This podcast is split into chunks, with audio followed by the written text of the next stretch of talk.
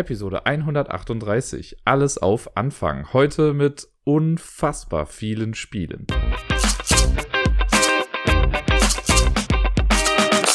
Hey yo, da bin ich wieder voll motiviert und voller Tatendrang nach sechs Wochen Sommerpause. Dieses Mal ohne Sommerspecial, es tut mir sehr leid.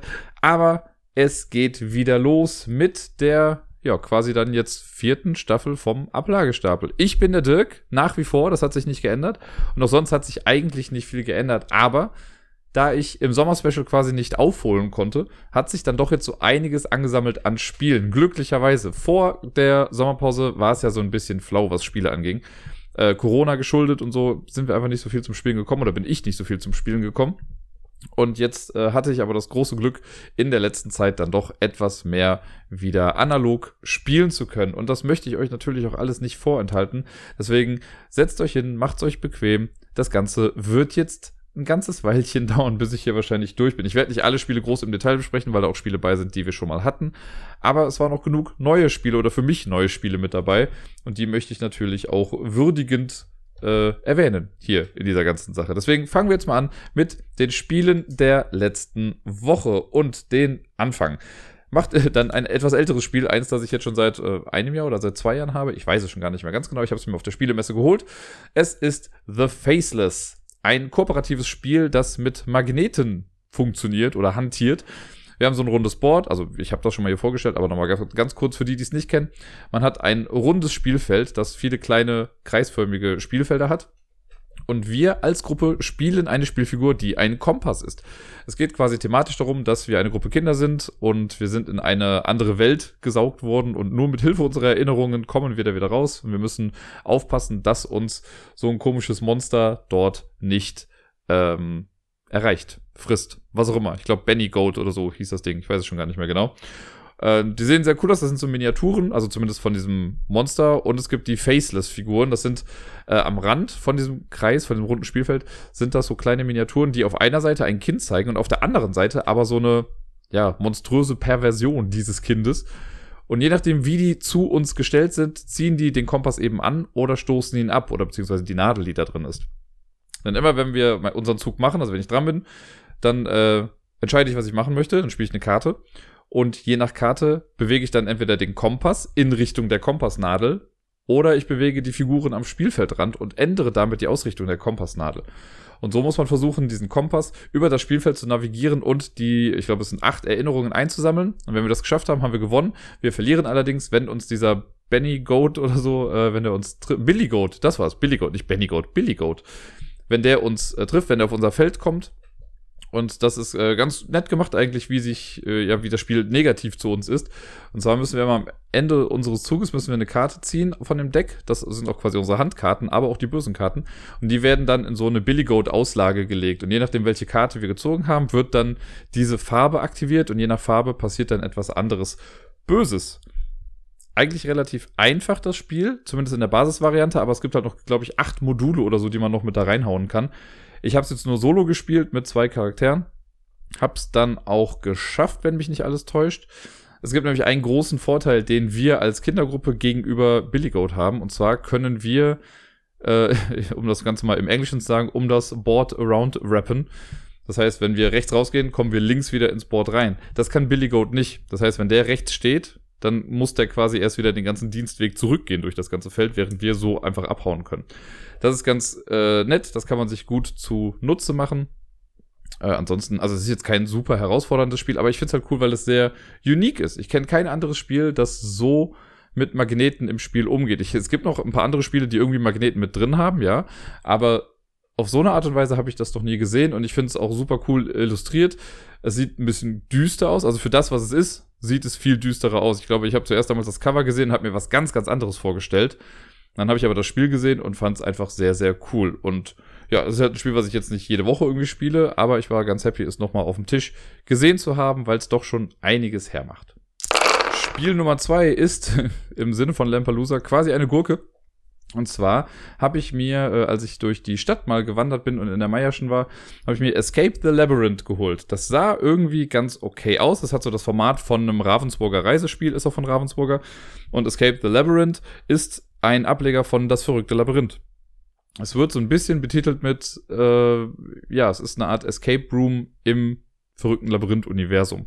Aber auch wieder ein bisschen anders. Also sollen Rätsel gelöst werden, um aus dem Labyrinth rauszukommen. Dies und jenes, bla. Las ich auf jeden Fall so was von der kurzen Beschreibung auf der Rückseite her ganz okay und ganz gut. Deswegen habe ich es mitgenommen. Es war jetzt auch nicht teuer, keine Ahnung, 8, 9 Euro oder so waren es, glaube ich. Und ähm, dann habe ich es zu Hause mal ausgepackt. Man kann es halt auch alleine spielen oder mit einer Kindergruppe oder generell mit einer Gruppe. Das ist eigentlich egal. Es gibt nur eine Spielfigur und das Ziel ist es im Prinzip aus dem Labyrinth rauszukommen. Man hat 15, der 49 Labyrinthkarten. Vier davon sind immer an einer festen Stelle. Also damit wird ein 7x7 Raster ausgelegt. Und vier Karten sind immer an der gleichen Stelle. Das Startfeld des Zauberers, zwei Felder, auf denen Schlüssel zu finden sind und das Tor, durch das wir rauskommen. Die, da gibt es in der Anleitung so eine Grafik, wo dann gezeigt wird, wo die Karten hinkommen. Die anderen Karten werden wild orientiert quasi äh, gemischt und dann füllen die den Rest des Rasters aus, sodass man dann ein 7x7 Labyrinth hat mit den typischen äh, Abzweigungen oder den Wänden vorwegen, wie man das aus dem verrückten Labyrinth eben kennt. Dazu gibt's aber noch, also es gibt zum einen die Spielfigur, den kleinen Zauberer, der kommt auf das Startfeld. Und es gibt, ich meine, es sind 20 Rätselkarten. Die sind, äh, ja, ein bisschen größer. Die muss man vorher auch aus so einem dünnen, dünnen Stanzbogen quasi ausstanzen. Die mischt man, kann man noch drehen, wie man möchte. Äh, und legt man dann erstmal bereit. So, und dann fängt ein Spieler an. Ich glaube, der jüngste Spieler oder der älteste Spieler. Ich weiß es gar nicht ganz genau. Irgendjemand fängt an. Und darf dann die Spielfigur vom Zauberer so weit im Labyrinth bewegen, wie er möchte. Und wenn er an eine Wand kommt, die er drehen will, dann muss er stehen bleiben und muss ein Rätsel lösen. Um ein Rätsel zu lösen, nimmt man dann von diesem Rätselstapel, von diesen 20 Karten, die unterste, guckt sich die Oberseite an, entscheidet sich dann in manchen Fällen auch nur für A, B oder C, weil eine Seite mehrere Rätsel haben kann. Und dann muss man das Rätsel machen. Rätsel gibt's in verschiedensten Variationen. Also verschiedenst klingt auch wieder so doof, es sind fünf verschiedene Sachen. Manchmal muss man so eine Art Labyrinth auf der Karte machen. Manchmal muss man Dinge zählen, die im Labyrinth jetzt gerade zu sehen sind. Oder man muss äh, zu einem Objekt den passenden Schatten finden. Was gab es dann noch? Man muss eine logische Reihe fortsetzen, beziehungsweise sagen, welches Symbol da fehlt. Und ich glaube, es gab noch ein Rätsel. Jetzt muss ich mal tief in meinem Gehirn graben, ob mir das gerade noch einfällt.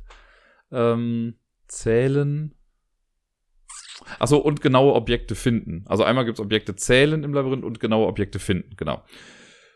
Man guckt sich auf der Karte also an, was man machen muss. Dann macht man das Rätsel. Da gibt es keinen Zeitdruck, kein gar nichts. Es steht dann drin, dass nur die Person, die das Rätsel quasi oder die jetzt das Rätsel ausgelöst hat, die soll das machen. Die darf sich aber trotzdem mit den anderen absprechen, wenn sie nicht weiterkommt. Und wenn das Rätsel dann, wenn eine Lösung genannt wurde, dann guckt man auf der Rückseite nach, ob die Lösung stimmt. Wenn sie stimmt, yay, dann darf die Person noch ein Labyrinth-Teil äh, quasi rotieren. Da wird nicht geschoben wie beim verrückten Labyrinth, sondern es werden Karten rotiert, so dass sich dann im besten Fall ein neuer Weg ergibt. Sollte das Rätsel falsch gelöst worden sein, dann hat man eine falsche Lösung gesagt, dann kommt die Karte in die Schachtel zurück und wenn man drei Rätsel falsch gelöst hat, ist das Spiel verloren. Wenn es richtig war, macht die nächste Person einfach weiter und darf dann auch wieder mit dem Zauberer weitergehen, bis sie an eine Wand kommt und äh, muss dann wieder ein Rätsel lösen wenn man auf einem Schlüssel steht, man muss, also die Story ist, man muss erst die beiden Schlüssel einsammeln und dann zum Tor gehen. Und wenn man mit beiden Schlüsseln auf dem Tor steht, dann hat man gewonnen. Um die Schlüssel aufzusammeln, muss man auf den Schlüsseln stehen bleiben und ein Rätsel lösen. Wenn man es geschafft hat, hat man quasi den äh, Schlüssel bekommen. Hat man das nicht geschafft, muss der nächste Spieler ein Rätsel lösen. Dann geht man zum nächsten Schlüssel, macht da das gleiche. Und wenn man dann auf dem Tor steht, muss man kein Rätsel mehr lösen, weil man hat ja schon die Schlüssel und kann dann einfach rausgehen. Das klingt vielleicht in der Theorie gar nicht mal so schlecht. Und wie gesagt, so hinten von dem, was auf der Packung drauf stand, habe ich mich auch ansprechen lassen. Aber ich habe es dann hier einmal solo gemacht und habe relativ schnell gemerkt, okay, das ist ziemlich langweilig, weil null Druck dahinter ist. Klar kann man jetzt sagen, oh, du darfst nur drei Rätsel falsch machen und dann ist das Spiel verloren. Aber da du keinen Zeitdruck bei den Rätseln hast, kannst du dir deine liebe Zeit lassen mit allem Möglichen. Ne, gerade bei so Sachen, es gibt dann Sachen wie Zähle die Lagerfeuer im Labyrinth. Und auf diesen ganzen Labyrinthkarten sind am Rand dann immer so kleine Symbole, die einem halt einigermaßen bekannt vorkommen, wenn man die verrückte Labyrinth-Teile schon mal irgendwie gespielt hat. Und dann kann ich halt wirklich, ich könnte mich, wenn ich möchte, zehn Minuten da hinsetzen, kann eine Strichliste führen und sagen, so, okay, da ist eins, da ist eins, da ist eins. Soweit, bis ich mir hundertprozentig sicher bin, dass ich es habe. Dann gucke ich nach, ob es stimmt. Yay. Ne, mit diesen Labyrinth-Sachen, die sind jetzt auch nicht mega anspruchsvoll. Ähm, die logischen Reihen, ja, also ich komme auch gleich zu dem großen Aber in der ganzen Geschichte, äh, sind jetzt auch nicht so super schwierig. Und das mit den Schatten, das kann was schwieriger sein, aber wie gesagt, man hat keinen Zeitdruck. Ja, und dadurch kann ich mich halt wirklich, wenn ich möchte, hinsetzen und kann überlegen, überlegen, überlegen, überlegen und dann irgendwann sagen, ja, okay, jetzt habe ich's und dann mache ich halt weiter. Nicht so wirklich die Herausforderung. Aber ich hab's, äh, ich komme ja nachher dazu, dass ich jetzt ja auch meinen neuen Job angefangen habe. Äh, ich habe es jetzt auch mit Kindern mal gespielt. Und die Kinder lieben das. Ich kann es mir nicht ganz erklären, aber die Kinder finden das super. Ähm, natürlich, ne, für mich, also die Rätsel sind für einen Erwachsenen einfach viel zu simpel gemacht. Das heißt, man ist eher so widerwillig mit am Tisch dabei und kann eher Hilfestellung geben. Ähm, aber nicht wirklich jetzt es gibt ja auch Kinderspiele. Für mich macht ein gutes Kinderspiel heißt ja auch immer, dass die Erwachsenen auch irgendwie Spaß daran haben. Das ist hier für mich irgendwie nicht so ganz gegeben. Ich habe Spaß daran, den Kindern dabei zuzugucken, wie sie Spaß daran haben. Aber ich selber denke mir so, wenn ich dann dran bin, ja gut, ich bewege mich drei Felder, mache irgendwie ein Rätsel, gucke mir die Karte kurz an, weiß, was die Lösung ist und gut ist. Bei den Kindern ist aber noch ein bisschen was anderes. Ich habe jetzt Zweitklässler. Und die haben auch stellenweise dann die Rätsel mal falsch gelöst. Ich habe dann noch mal gesagt, so, ne, ihr macht das unter euch aus. Äh, guckt ihr doch mal. Und gerade beim Zählen ist es dann doch wieder ganz gut, dass sie so ein bisschen Aufmerksamkeit lernen. Ne, da ist schon irgendwie was Didaktisches dahinter. Für einen Erwachsenen halt einfach nur nicht. Für Kinder ist es gut. Und die finden das mega spaßig, dann irgendwie die Wege auszuknobeln, wo sie jetzt welches Teil am besten wie drehen, damit sie mit möglichst wenig Zügen zu den Schlüsseln kommen und dann zu dem Tor. Deswegen ist es ein sehr zwiegespaltenes, in Anführungszeichen, Review jetzt von mir. Nur für Erwachsene, weil es steht halt drauf 8 bis 99. Und das ist nicht wirklich als Kinderspiel oder so gelabelt. Ich würde sagen, für Kinder super wenn ein Erwachsener mit dabei ist, würde ich noch sagen, weil es gibt viele Sachen, also die Zweitklässler hätten allein den Aufbau nicht wirklich so hinbekommen. Äh, da muss, sollte schon jemand dabei sein und zumindest dabei dann helfen. Nur für Erwachsene ist es nichts. Mit Kindern macht's Spaß. Kann ich nicht uneingeschränkt empfehlen, aber ich kann es auf jeden Fall empfehlen. Was ich noch ein bisschen äh, problematisch sehe, ist, es sind halt in Anführungszeichen auch nur 20 Rätselkarten dabei, die zwar doppelseitig bedruckt sind und auf den meisten Seiten sind äh, jeweils drei Sachen drauf, aber es ist trotzdem irgendwie eine endliche Summe und die Rätsel wiederholen sich halt immer relativ viel. Ne? Und ich habe auch schon Kinder dann erlebt, die unten dann eine Rätselkarte rausgenommen haben und gesehen haben, dass es halt nur so ein Labyrinth ist. Und das finden die halt nicht so cool, dann irgendwie den Weg rauszufinden, weil die sind wirklich simpel. Einfach mit dem Finger an so einem Labyrinth lang gehen. Das kriegen halt selbst Erstklässler auch schon hin. Ähm, spannender sind dann wirklich die Sachen, wo man diese Objekte im Labyrinth zählen muss, auch wenn man keinen Zeitdruck hat. Aber da haben es die Kinder halt auch schon geschafft, das Ganze zu versemmeln. Jetzt muss jeder selber wissen, was er daraus macht aus diesem Review. Ich hab's halt jetzt in der Schule und die Kinder spielen das einmal pro Woche ungefähr. Dafür ist es auch ganz okay. Hier selbst zu Hause würde ich es jetzt nicht haben wollen. In der Sommerpause habe ich mich auch an zwei Print-and-Play Roll-and-Write-Spielen äh, ausprobiert. Und eins oder beide, ich bin mir gar nicht mehr ganz sicher, aber eins davon wurde auf jeden Fall auch in einem Video von Shut Up and Sit Down genannt oder benannt. Das ist äh, Utopia Engine. Das habe ich mir mal ausgedruckt, direkt mehrfache Ausführungen und habe mich zweimal dran gesetzt und war echt beeindruckt. Dafür, dass das Ding ein kostenloses Spiel ist, was man sich einfach so runterladen kann und man braucht zwei DIN A4 Blätter, glaube ich, sind es im Prinzip. Man braucht Würfel. Ich glaube, da reichen auch zwei Würfel einfach, waren das. Und äh, ja, ein Stift und ein Radiergummi. Und mehr braucht man im Prinzip nicht das Regelwerk noch so ein bisschen, aber sonst ist eigentlich alles auf diesen zwei DIN A4 Seiten drauf. Das ist für seine Sache sehr umfangreich. Es geht thematisch darum, dass wir äh, in einer Landschaft leben und wir sind dem Weltuntergang geweiht, aber es gibt noch eine Maschine, die Utopia Engine, die kann das Ganze noch irgendwie verhindern und die müssen wir versuchen zusammenzusetzen. Um das, um das zu schaffen, müssen wir in sechs verschiedenen Regionen nach bestimmten Teilen suchen, für diese Utopia Engine. Wenn wir die Teile gefunden haben, müssen wir die noch aktivieren. Und wenn wir die alle aktiviert haben, dann, yay, kann man es halt eventuell schaffen zu gewinnen. Äh, der grundlegende Mechanismus ist, wie oft bei so Roll and Ride Spielen, sehr simpel. Wenn ich dran bin, kann ich mich entscheiden, ob ich suchen möchte. Zu Beginn kann man auch nur suchen. Dann sucht man sich eine Region aus, in der ich halt nach so einem Part suchen möchte. Und dann ähm, gibt es in diesen Regionen jeweils sechs Felder, in denen man suchen kann. Um zu suchen, Ihr müsst euch das vorstellen, das ist ein, äh, dann so ein Feld, das zwei Zeilen hoch ist und drei Spalten lang. So ein kleines Raster. Und wenn ich würfle, würfle ich zwei Zahlen. Angenommen eine 2 und eine 5. Und dann kann ich mich entscheiden, wo ich die Zahlen in diesem 2x3 Raster eintrage. Ziel ist beim Suchen eine möglichst niedrige Zahl am Ende zu bekommen, denn wenn alle sechs Felder ausgefüllt sind, wird, hat man oben eine hunderte, äh, äh eine dreistellige Zahl, so sage ich es mal, und darunter eine dreistellige Zahl und die obere wird von der unteren subtrahiert. Nein, die untere wird von der oberen subtrahiert. Es wird minus gerechnet, ihr versteht schon.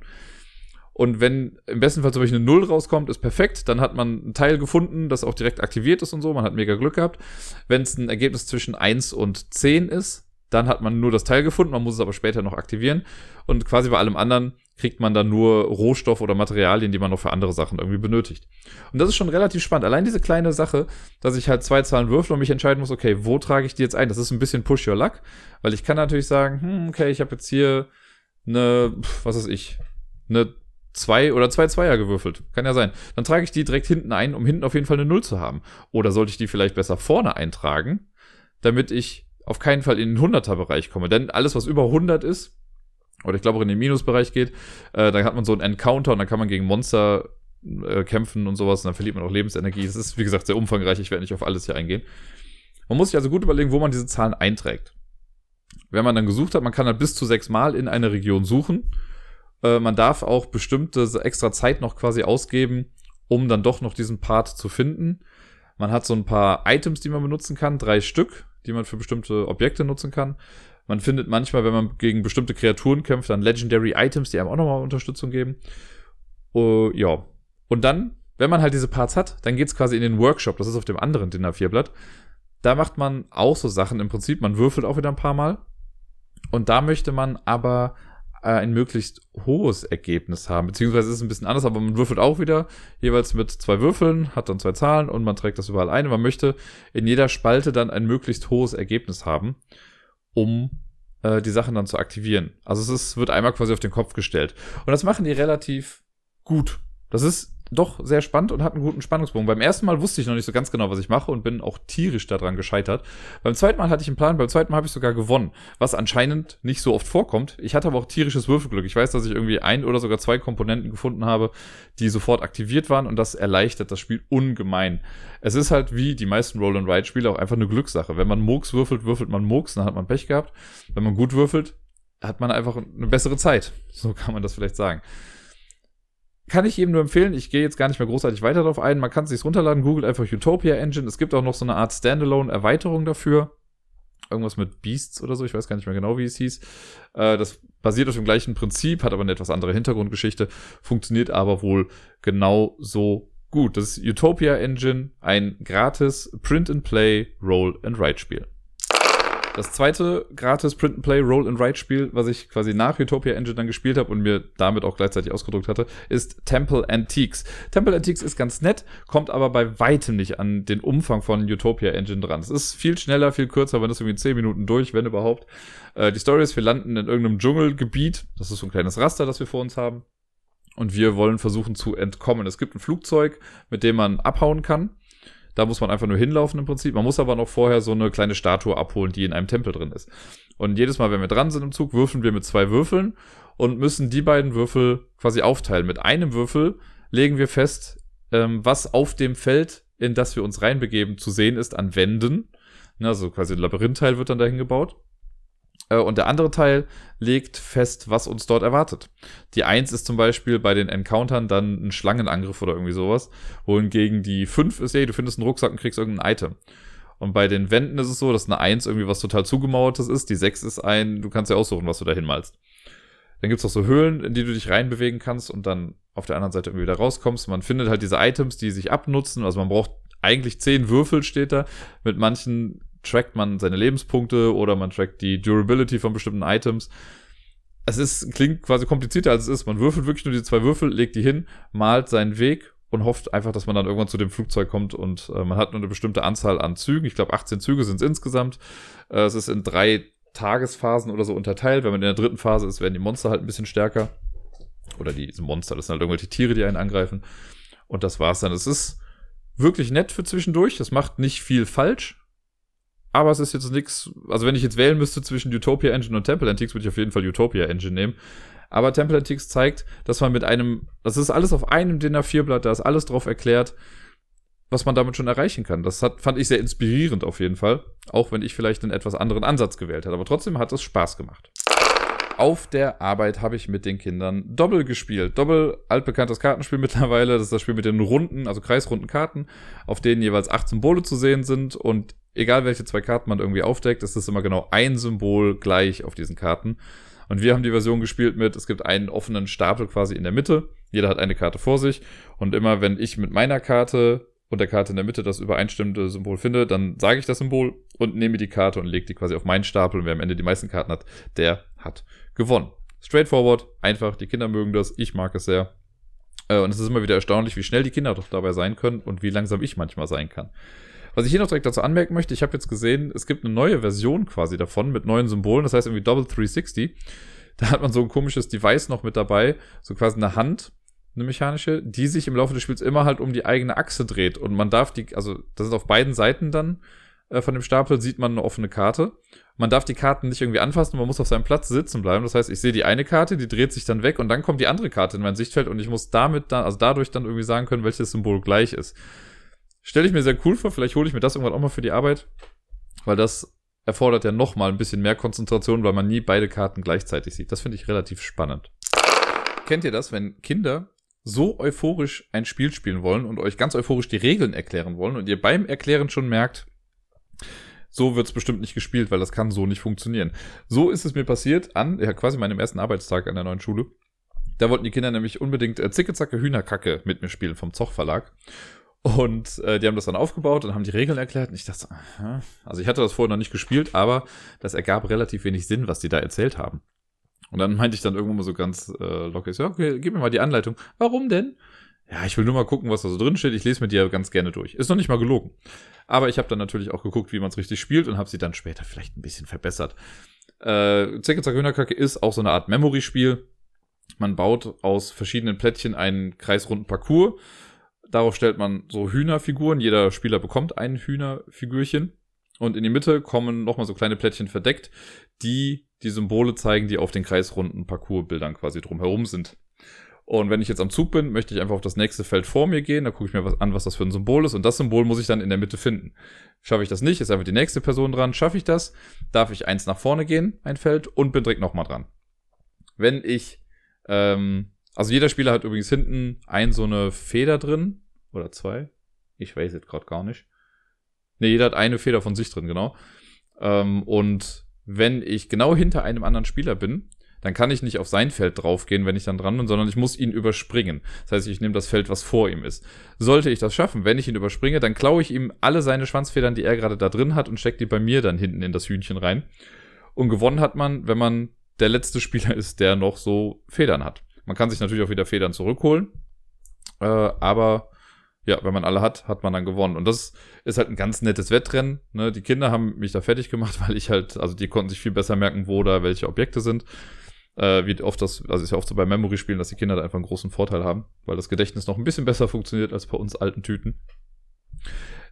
Ist ein ganz okayes Spiel, ne? ist jetzt nicht das weltbeste Kinderspiel, aber ich mag ja generell Spiele eigentlich mit so einem Memory-Aspekt, weil äh, es eben ein relativ gleicher Kampf ist mit den Kindern. Ne, jetzt bei irgendwelchen Strategiesachen hat man als Erwachsener in den meisten Fällen, ich will nicht sagen immer, aber in den meisten Fällen ja schon irgendwie einen kleinen Vorteil.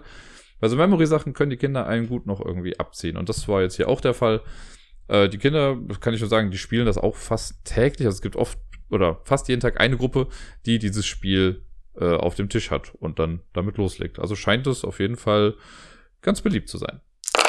Es gibt ein Spiel, das ich in meiner Pädagogenkarriere schon so oft gespielt habe und mich so oft gefragt habe, wie genau spielt man das eigentlich?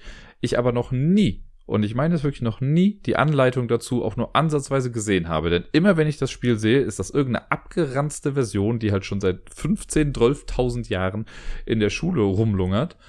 Und alles ist kaputt, aber die Kinder wollen es halt spielen. Das Spiel ist Plitsch Platsch Pinguin. Ich habe noch nicht, noch nie einmal irgendwie eine Anleitung dazu gesehen. Die Kinder sagen halt immer, ja, wir stellen da Pinguine drauf. Okay, alles klar, stellen wir halt Pinguine drauf. Und wenn sie runterfallen, nimmt man die irgendwie. Ich glaube, so ähnlich ist es auch, ne? Dass irgendwie jeder eine Anzahl an Pinguinen bekommt. Und wer zuerst seine Pinguine los wird, der hat dann gewonnen. Und wenn ich einen da draufstelle, also man hat so einen komischen halbwegs 3D-Plastikberg, der so ein bisschen wackelt. Wenn ich jetzt einen Pinguin draufstelle und es fallen welche runter, kriege ich die sehr wahrscheinlich und habe dann halt mehr, die ich wieder unterbringen muss. Und wenn ein Spieler keine mehr hat, hat er gewonnen. So spiele ich das zumindest seit Äonen von Jahren, ohne wirklich zu wissen, wie es jemals geht. Ich könnte natürlich im Internet nachgucken, aber da ich jetzt nicht jemand bin, der während der Arbeit großartig sein Handy immer in der Hand hat und rausholt, äh, besonders dann nicht, wenn wir halt spielen. Also ich mache halt manchmal ein Foto irgendwie von einem Spiel ne, für Instagram und so, aber äh, an sich lasse ich die Sachen ja dann, lasse ich das ja weg, weil ich ja mit den Kindern gerade dran bin. Und oft ist es dann auch schon wieder so unwichtig, dass ich, wenn ich dann zu Hause bin, nicht nochmal nachgucke, wie es denn jetzt eigentlich ganz genau geht. Aber das ist meine Erfahrung mit Plitsch Platsch Pinguin. Die Version, die wir jetzt gerade bei uns haben in der Gruppe oder in der Klasse, das ist die beste Version, die ich seit langem gesehen habe. Da haben fast alle Pinguine noch fast alle Körperteile. Mega gut. Ihr merkt übrigens jetzt schon, das wird sich jetzt in den nächsten Wochen und hoffentlich auch Monaten äh, so ein bisschen durchziehen, da ich jetzt wieder in der Schule arbeite, kommen auch immer wieder mehr Spiele, die ich mit Kindern gespielt habe. So auch das nächste und das ist Panic Mansion oder auf Englisch hieß es, glaube ich, oder ist auf Englisch, aber der Originaltitel war, glaube ich, Shaky Manor oder irgendwie sowas bei Blue Orange Games erschienen. Da habe ich es damals auf der Messe auch gespielt zumindest. Äh, ist ein ganz nettes Dexterity Game, also Geschicklichkeitsspiel. Jeder Spieler hat so ein kleines Häuselein äh, in seiner Hand. Das ist das, äh, die Panic Mansion. Und das besteht aus zweimal vier Räumen. Das muss man am Anfang noch zusammenbauen. In jedem dieser Panic-Dinger, in diesem Häuser, sind die gleichen Objekte. Es gibt so zwei Augäpfel, zwei Schlangen, zwei Geister, einen Abenteurer, Schatzkisten. Ich glaube, das war's. Und es gibt einen Kartenstapel. Die Karten sind auf der Rückseite unterschiedlich und auf der Vorderseite auch. Die Rückseite zeigt nämlich immer einen Raum. Die sind farblich voneinander getrennt und auch mit Mustern, damit Farbenblinde es auch ein bisschen einfacher haben. Und auf der Vorderseite ist eine bestimmte Anzahl an Objekten abgebildet. So, und die Karten werden gemischt, dann wird eine Karte aufgedeckt und die Kombination aus Vorderseite mit den Objekten und die Rückseite vom Stapel, die man jetzt noch sieht, ergibt dann die Aufgabe, die man lösen muss. Und zwar muss man es schaffen, alle Objekte, die jetzt auf dieser Karte zu sehen sind, auf, mit der Vorderseite, muss man in den Raum bekommen, der auf dem Stapel mit der Rückseite drauf ist. Und das macht man, indem man das Häuschen kippt und schwingt und wie auch immer, weil da sind so Türen zwischen den Räumen und da muss man die versuchen, dadurch zu navigieren. Wer das zuerst schafft, sagt irgendwas, ich weiß gar nicht mehr, was er sagen sollte, und äh, bekommt dann die Karte als Punkt und dann wird die nächste Karte aufgedeckt und dann hat man wieder eine neue Kombination und macht dann weiter. Wer zuerst fünfmal äh, richtig zuerst alles fertig hatte, der gewinnt dann das Spiel. Kann ein bisschen dauern, weil, also es ist oft gar nicht so einfach, wie man denkt. Besonders diese Schlangen sind einfach echt ätzend. Bei Kindern muss man ein bisschen aufpassen, diese Häuser sind halt nach oben hin offen. Irgendwie müssen die Sachen, müssen die Sachen ja da reinkommen. Und ja, wenn Kinder jetzt ein bisschen wilder dran sind, kann es auch schon mal sein, dass gerade die Augäpfel, weil das sind wirklich einfach nur Kugeln, äh, dass die ein bisschen im Klassenraum oder dann in der Wohnung verteilt rumrollen. Ich bin sehr erstaunt. Ich bin jetzt seit drei Wochen da. In der ersten Woche habe ich das Spiel quasi da mit hingenommen. Und es sind jetzt immer noch alle Sachen wirklich auch da. Kleiner Nebeneffekt ist, es gibt viele Kinder, die sich das Spiel rausnehmen und gar nicht das Spiel selber spielen. Die finden einfach dieses kleine Häuschen und diese Figuren so lustig, dass sie damit dann einfach rumspielen, wie so ein kleines Puppenhaus. Auch sehr süß. Ich lasse sie auch einfach damit machen, weil warum nicht? Äh, also ein bisschen zweckentfremdet ist das Ganze dann. Das fand ich sehr interessant, das mit zu beobachten. Das nächste Spiel habe ich so halb für die Arbeit, halb für mich zu Hause geholt. Es handelt sich um Karak. Karak ist ein ja, Entry-Level Dungeon Crawler, so würde ich es nennen. Also wirklich so ein sehr einsteigerfreundlicher Dungeon Crawler für auch Kinder und Familien. Ähm, hat eine ja, cartoonlastige Grafik. Und es geht quasi darum, dass wir in einem Dungeon drin sind, dass wir es nach und nach erforschen. Und dann kommen da Monster hin, die man bekämpfen muss. Man findet Equipment, das einem beim Kämpfen hilft. Und man versucht Schätze zu finden. Und sobald der böse, böse Drache besiegt wurde, der da auch irgendwo rumlungert, äh, ist das Spiel vorbei. Der, jeder Schatz gibt einem dann am Ende einen Siegpunkt, den man gefunden hat. Der Drachenschatz gibt 1,5 Siegpunkte, um quasi relativ simpel ein Unentschieden auflösen zu können. Ja, und das war's im Prinzip. Es ist wirklich, wirklich sehr simpel. Ne? Die, es ist sehr streamlined gemacht und sehr schick gemacht, finde ich. Also sieht einfach nett aus. Es ist nicht viel unnötiger Hickhack auf den Grafiken drauf. Es gibt, glaube ich, sechs verschiedene Charaktere, die alle noch irgendwie eine andere Fähigkeit haben. Kämpfe funktionieren mit Würfeln, einfach wer, also man muss einen bestimmten Wert dann erwürfeln. Und man kann nicht Spieler gegen Spieler kämpfen, aber es ist halt auch nicht kooperativ. Also man versucht schon der Erste zu sein, der die meisten Schätze dann bekommt. Man hat so schöne Double-Layer-Player-Boards, wo man das Equipment quasi reinlegen kann und ja auch leicht wieder rausnehmen kann.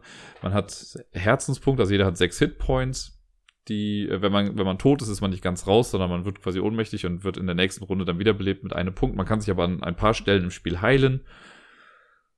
Es ist soweit in Ordnung. Ich muss jetzt aber gestehen, ich habe es quasi nur einmal solo gespielt. Man kann es nicht offiziell solo spielen. Ich habe einfach mal testweise mit zwei Charakteren so vor mich hingedattelt, um zu gucken, wie das denn so ist. Äh, ich würde ganz gerne mal eine größere Runde damit spielen, also vielleicht mit vier Leuten, einfach um zu sehen, wie dann so die Dynamik ist. Äh, ich bin mir noch nicht sicher, ob ich das mit auf die Arbeit nehme. Vielleicht für Dritt- oder Viertklässler könnte das, das was sein. Zweitklässler, hm, also ich kenne ja meine zweite Klasse jetzt schon ganz gut. Ich glaube, die sind noch nicht so weit für dieses Spiel. Auch wenn es eigentlich sehr simpel ist, weil wenn man am Zug ist, hat man vier Bewegungspunkte, die man dann halt nutzen kann. Und ein Bewegungspunkt ist, okay, ich bewege mich in, ein, in einen Raum rein, entweder einer, der schon da ist, dann gehe ich halt weiter, oder in ein unbekanntes Terrain, da muss ich ein Plättchen aufdecken, lege das dann an und dann, wenn das ein Gang ist, kann ich einfach weitergehen. Wenn es ein Raum ist, kommt da noch ein Item irgendwie rein. Und sobald ich da irgendwas reinlege, geht es quasi dann auch, also ist der Zug vorbei und es geht dann mit dem Kampf weiter. Ja, das ist, also das, was ich gesehen habe, spiegelt sich in dem, was mein Eindruck davon ist, wieder. Ne? So ein schönes, einsteigerfreundliches Dungeon-Crawler-Spiel. Wenn man jetzt so eine Truppe hat, oder keine Ahnung, selbst für mich angenommen, ich wäre jetzt total der Dungeon-Crawler-Fan von Descent und was weiß ich, wie sie alle heißen, und würde mir denken, hm, irgendwann würde ich gerne vielleicht mit dem Meeple auch mal sowas spielen, aber die Spiele sind auch so weit weg. So ab sechs, sieben, acht Jahren könnte man dann sowas vielleicht schon mal spielen, um die Kinder so langsam auf den Geschmack zu bringen. Oder meinetwegen auch für Rollenspiel, um so die verschiedenen Klassen, die es so gibt, an die heranzuführen und dieses ganze Konzept von, ja, wir gehen in eine Höhle rein und kämpfen dort. Das kann man damit, glaube ich, ganz gut rüberbringen. In eine ähnliche Richtung wie Karak geht bei mir das Spiel Andor Junior vielleicht wisst ihr es noch, Andor gehörte lange, lange Zeit zu meinen Lieblingsspielen. Ich fand super, ich habe es tausendmal gespielt gefühlt. Es ist jetzt ein bisschen in meiner Gunst gesunken, weil ich jetzt aber auch schon seit drei Jahren, glaube ich, nicht mehr gespielt habe und irgendwie war ich der ganzen Sache so ein bisschen überdrüssig. Ne? Es gab so viel von Andor, irgendwann war ich einfach sehr übersättigt. Und jetzt gibt's halt dieses Andor Junior, schon ein bisschen länger. Aber ich dachte mir, komm, für die Arbeit könnte das ja vielleicht mal ganz nett sein, um die Kinder dann so langsam auch an sowas dann heranzuführen. Und auch das habe ich zu Hause dann erstmal ausprobiert, wollte mal gucken, wie das so ist, damit ich das Spiel erstmal verstehe, weil ich finde es immer blöd, wenn ich ein Spiel mit auf die Arbeit nehme und ich kenne das selber nicht und muss dann erstmal die Regeln lesen. Dann haben die Kinder ja schon quasi keinen Bock mehr, weil da muss man immer sagen, nee, lass das mal da liegen. Ich weiß noch nicht, wofür das ist, aber was macht das denn? Keine Ahnung. Deswegen probiere ich so Sachen lieber vorher einmal selber aus und kann dann etwas souveräner quasi an das Spiel herangehen, wenn ich das mit den Kindern spiele. Bei Andor Junior gibt's auch am Anfang gar nicht mal so wenig, was man äh, vorbereiten muss. Man muss viel auspöppeln, muss bestimmte Sachen zusammenstellen. Das ganze Spielfeld zu bestücken dauert auch schon eine kleine Weile. Und ich muss, ich kann ich schon mal direkt vorwegnehmen. Andor Junior bringt das Andor-Konzept relativ gut rüber und vereinfacht das ganz gut. Es gibt nach wie vor diese vier Helden aus dem Grundspiel. Das sind halt jetzt quasi kleinere Kinder oder kleinere Versionen davon. Äh, es gibt wieder eine männliche und eine weibliche Seite für jeden, das finde ich sehr gut. Was mich ein bisschen wundert, ist, die haben die Namen halt rausgelassen. Ne, das ist jetzt nur noch der Krieger oder die Kriegerin und nicht mehr Thorn oder Mette, nee, wie hieß die? Keine Ahnung, ich weiß nicht mehr, wie die andere hieß. Äh, sondern es ist einfach nur der Waldläufer, der Krieger und sonst irgendwie was. Die Andor-Karte ist simplifiziert, sehr schön gestaltet, nach wie vor von Michael Menzel, aber diesmal mit so einer etwas äh, cartoonigeren Grafik. Es gibt die Riedburg, es gibt den Fluss, es gibt den Wachturm und all so Geschichten, die es auch im, im richtigen Andor gibt. Nur halt eben so ein bisschen kompakter. Und die Hauptgegner sind eigentlich nur noch die Gors. Es gibt keine Skrale. Es gibt einen Troll. Den habe ich jetzt noch nicht gesehen in meinem Testspiel, aber äh, es gibt ihn. Ja, und man kriegt quasi Aufgaben. Man möchte immer, also die Grundstory ist, oder die Hauptstory ist, es, es gibt eine Wolfsdame, die hat ihre drei Welpen irgendwie verloren und die wurden wohl in der Mine gesichtet und wir sollen sie retten. Das Ding ist, um in die Mine zu kommen, müssen wir an dem Brückenwächter vorbei, Mert. Und der lässt uns nur vorbei, wenn wir für ihn bestimmte Aufgaben erfüllen. Erst wenn man alle Aufgaben erfüllt hat, darf man in die Mine und diese Wolfsjungen suchen. Das sind zwei sehr unterschiedliche Teile in dem Spiel. Der erste Teil, wo man die Aufgaben löst, fand ich mega gut. Man läuft rum, man hat äh, nicht mehr diese Sonnenleiste oder Tagesleiste, wie sie beim normalen Andor der Fall war, sondern man hat Sonnenscheiben. Und immer wenn ich dran bin, für jedes Feld, das ich laufe, muss ich eine Sonnenscheibe abgeben. Ansonsten, wenn ich nur ein Feld weit gebe, äh, gehe, gebe ich halt so eine Sonnenscheibe ab. Die Waldläuferin hat zum Beispiel mehr Scheiben. Alle Spieler haben sechs, die Waldläuferin hat neun. Die kann also dann weiter laufen und Sachen machen, die weiter entfernt liegen.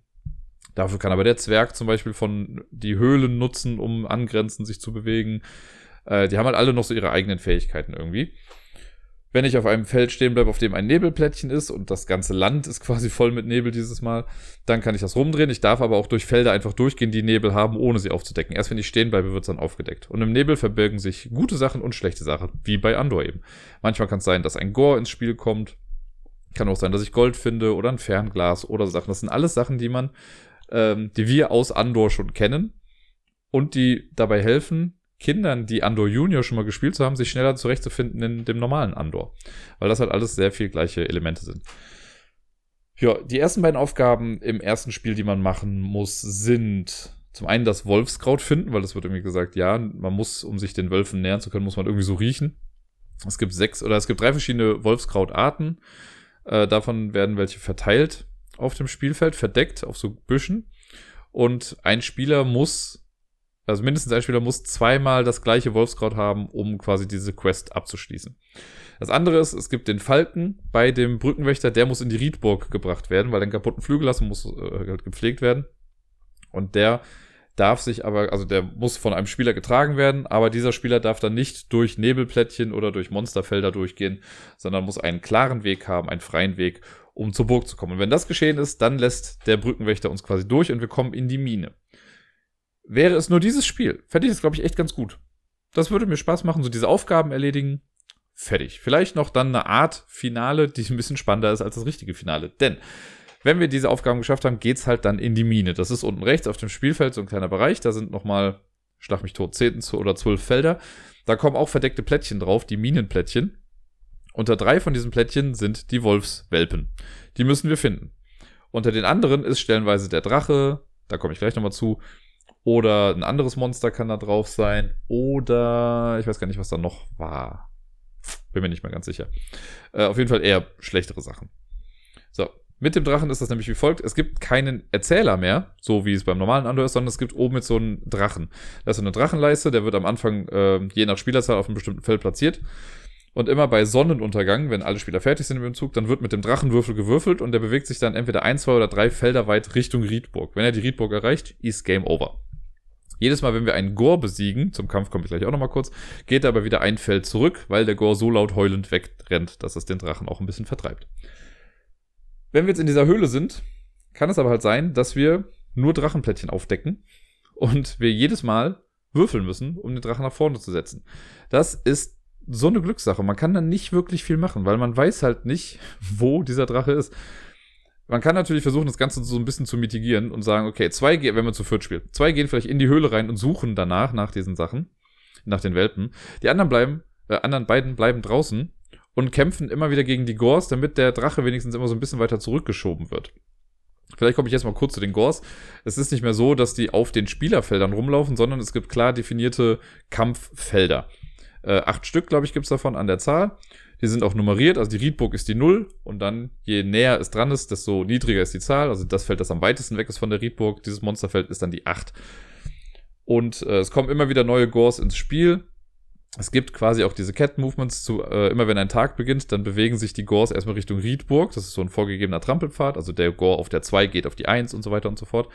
Es bewegt sich dann immer der auf der niedrigsten Zahl zuerst. Das heißt, da kommen die sich nicht in die Quere aber danach kommen neue Gores ins Spiel und es kommen immer so viele Gores ins Spiel, wie Spieler am Spiel teilnehmen. Das heißt, bei vier Spielern würden vier Gores reinkommen. Und wenn jetzt ein Gore schon auf Feld 6 zum Beispiel steht, und es müsste aber auf Feld 6 neuer eingesetzt werden, dann wird er entlang des Trampelpfads nach vorne quasi gesetzt. Das ist so ein bisschen wie dieser Kettenzug beim normalen Andor, dass sie sich so überspringen. Das ist auch sehr, sehr anstrengend, weil man muss halt konstant doch irgendwie gucken, dass da nicht zu viele Gores sind und die dann irgendwie wieder kaputt machen. Die Kämpfe sind auch sehr simpel. Auf den Kampffeldern sind immer so Schwertsymbole abgebildet. Manchmal sind es zwei oder drei. Und wenn ich jetzt dran bin, dann nehme ich alle meine Kampfwürfel, also jeder Spieler hat davon welche, würfelt die und wenn ich Schwertsymbole würfle, lege ich die aufs Feld. Habe ich direkt beim ersten Wurf alle getroffen. Yay. ist das Ding kaputt. Wenn nicht, kann ich mich entscheiden, in der nächsten Runde dann irgendwie weiter zu kämpfen. Äh, sollte ich es aber nicht schaffen, am Ende eines Tages einen Gore besiegt zu haben, dann heilt er sich komplett und läuft ja dann weiter und dann äh, ist quasi die ganze Mühe bis dahin erstmal egal gewesen. Kämpfe sind jetzt nicht so super spektakulär, aber ist halt ein bisschen Würfelglück wie beim normalen Andor. Die sind, glaube ich, ist, glaube ich, immer so eine 50-50 Chance mit einem Würfel, ob man jetzt trifft oder nicht. Der Krieger hat irgendwie ein paar mehr Schwertsymbole oder hat mehr Würfel. Äh, dafür hat dann der, Krie der Zwerg, der hat in der Höhle bessere Chancen, weil da gibt es so Taschen, also Fackeln, Taschenlampen, mh, Fackeln. Äh, was hat nochmal der Bogenschütze? Der hat, genau, der hat ja mehr Scheiben. Und die Zauberin oder der Zauberer, die haben so einen größeren Würfel mit Blitzen drauf und ein Blitz besiegt einen Gore sofort. Hat davon halt nur zwei Blitze, glaube ich, dann noch nochmal normales Schwert. Äh, macht dann, also ist ein bisschen anders dann vom Würfeln her. Was ich ein bisschen schade finde, ist, es gibt nicht so gute Symbiosen wie vorher, weil das war ja oft irgendwie bei Andor, wenn man mit Zauberer und Krieger kämpft, dass die Zauberin dann irgendwie den einen Würfel noch auf eine 6 dreht, also auf eine 1 eine 6 macht und dadurch hat er dann Pasch, was mit dem Helm dann total gut war. Sowas gibt's hier nicht. Äh, man kann sich zwar gegenseitig unterstützen, aber nicht mit so schönen Effektsymbiosen. Ja. Das Endgame, um das nochmal zu sagen, ist halt leider sehr, sehr glückslastig. Und das ist immer das Gleiche. Das, da tut sich nicht viel. Das heißt, immer wenn man die Aufgaben gemacht hat, die abwechslungsreich sind, da gibt es zehn verschiedene, die im Laufe der Story quasi immer anders zusammengesetzt werden, dann muss man am Ende immer in die Höhle gehen und wenn ich auf ein Feld komme in der Höhle, muss ich einmal würfeln. Und wenn ich eine Taschenlampe würfle, ist super, dann darf ich mir das, oder ich sag mal Taschenlampe, eine Fackel. Wenn ich eine Fackel würfe, würfle, dann darf ich mir das Feld äh, angucken oder das Plättchen, was da drauf ist, und muss dann gucken, was halt damit gemacht wird. Es gibt, glaube ich, genau, es kann sein, dass es zwei Felder oder so da drin gibt, den, den Falken oder so. Wenn ich den aufdecke, darf ich mir nochmal ein anderes Feld angucken in der Höhle. Aber das war's auch, sonst habe ich keinerlei Informationen. Und so gehe ich halt in die Höhle. Wenn ich keine Fackeln würfle, werde ich auch nie wissen, was da wirklich drin ist oder darf mir die Sachen halt nicht angucken. Und das ist sehr, sehr frustrierend. Zudem kommt hinzu, dass Andor Junior kein Spiel ist, das die Kinder alleine spielen können. Ich kann mir nicht vorstellen, also vielleicht, sagen wir mal, wenn es Kinder sind, die 8, 9, 10 sind vielleicht, eher 9 oder 10, die kriegen das vielleicht dann schon alleine hin, auch mit dem Aufbau, bei dem man ja schon ein bisschen aufbauen, äh, aufpassen muss.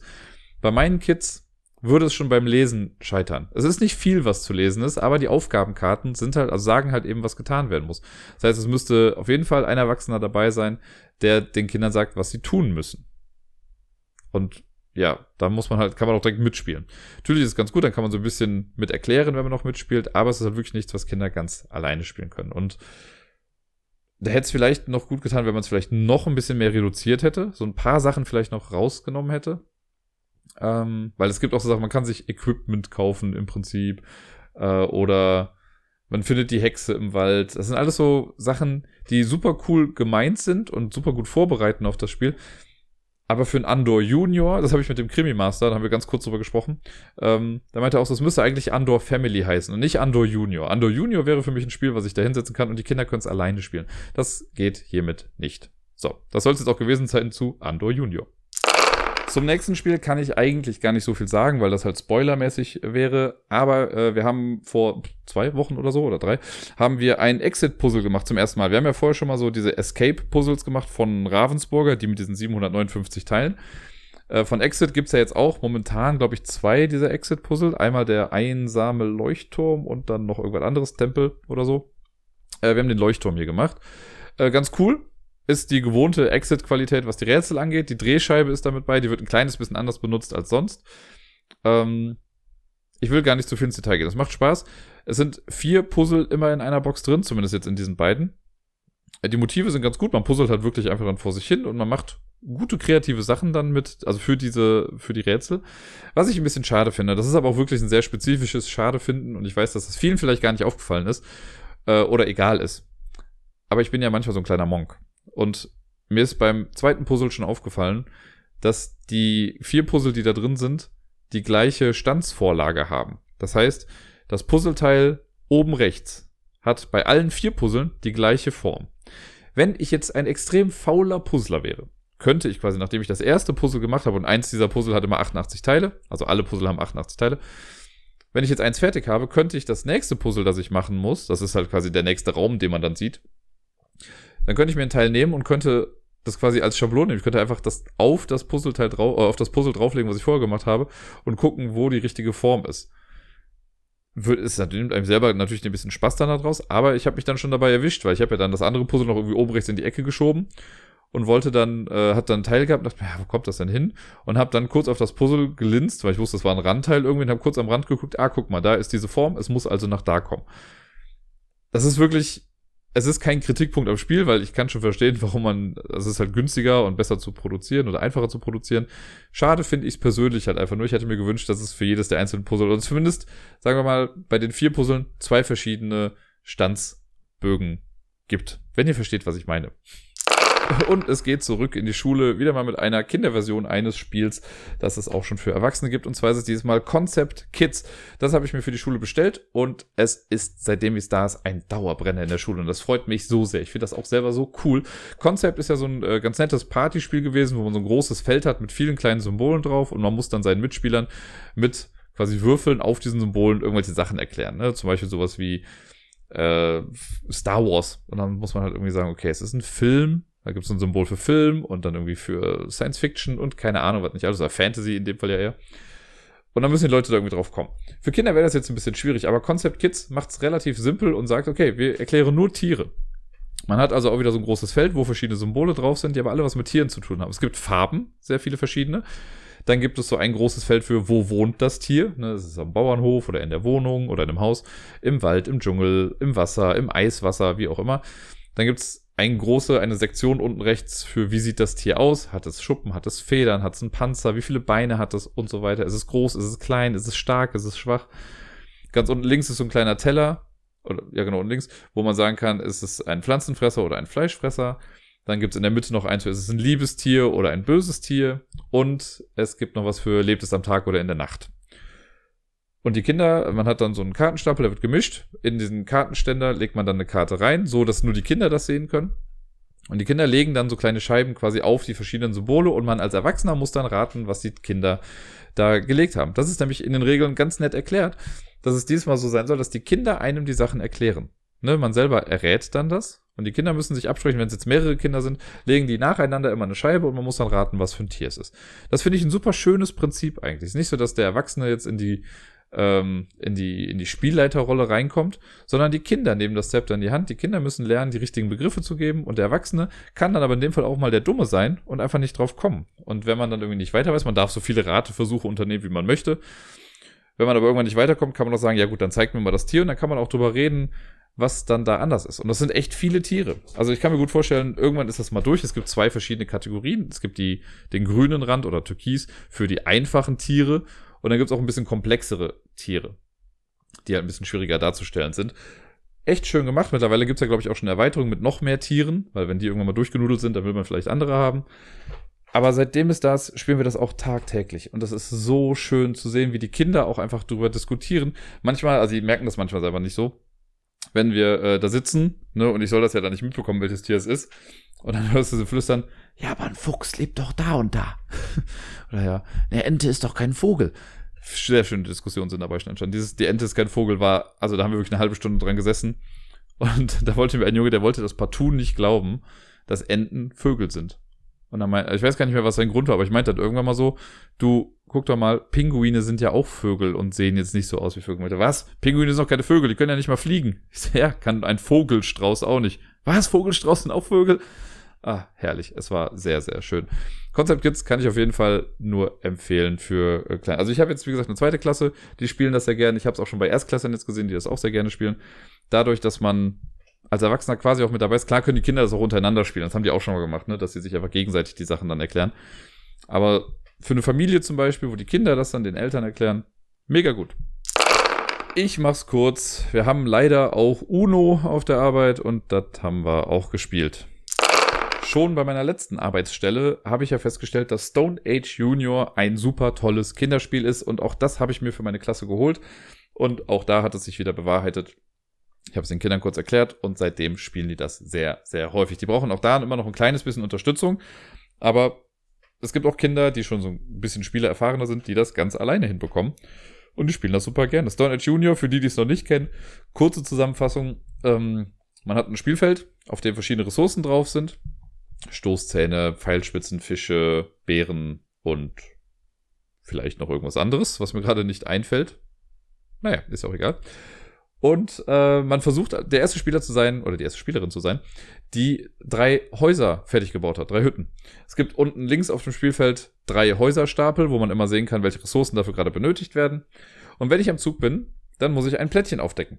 Um das Feld herum liegen, das muss ich rechnen, äh, 14, ja, 14 Plättchen verdeckt. Und unter diesen Plättchen sind entweder, also ist ein, ein Würfelsymbol mit der Zahl von 1 bis 6 drauf, oder eins der Felder, die es auf dem Spielplan gibt. So, und wenn ich dran bin, decke ich eins auf. Anfangs weiß ich noch nicht, was da ist. Wenn das eine Zahl ist, so eine Würfelzahl, dann gehe ich mit meiner Spielfigur im Kreis quasi so viele Figur, äh, Felder ab. Dann landet man auf den Ressourcenfeldern. Wenn ich auf ein Ressourcenfeld komme, nehme ich mir eine Ressource davon. Also wenn ich zu den Bären komme, nehme ich mir eine Beere. Äh, es gibt noch ein Tauschfeld, da ist von jeder Ressource eins drauf. Und wenn ich da hinkomme, kann ich so viele Ressourcen, wie ich will, da rausnehmen, muss aber auch die gleiche Anzahl wieder zurücklegen in das Feld. Und dann gibt's noch das Baufeld. Wenn ich darauf komme, dann darf ich halt die Ressourcen, die ich habe, weggeben, wieder zurück auf das Feld legen und äh, nehme mir dann dafür eins der Häuser, wenn das die passenden Ressourcen waren, stecke das in meinen kleinen Kartenhalter irgendwie rein. Dann gibt's auch das Hundefeld. Es gibt zwei Hunde im Spiel. Wenn ich einen Hund bekomme, Hunde sind quasi wie eine Art Joker. Sollten beide Hunde schon weg sein und ich kriege einen Joker, dann darf ich mir einen Hund von einem anderen Spieler nehmen. Ja, So ist es dann. Wenn ich auf, äh, wenn ich ein Plättchen rumdrehe und das ist direkt ein Ressourcenfeld zum Beispiel, dann gehe ich sofort dahin. Ne, dann komme ich ein bisschen direkter dahin.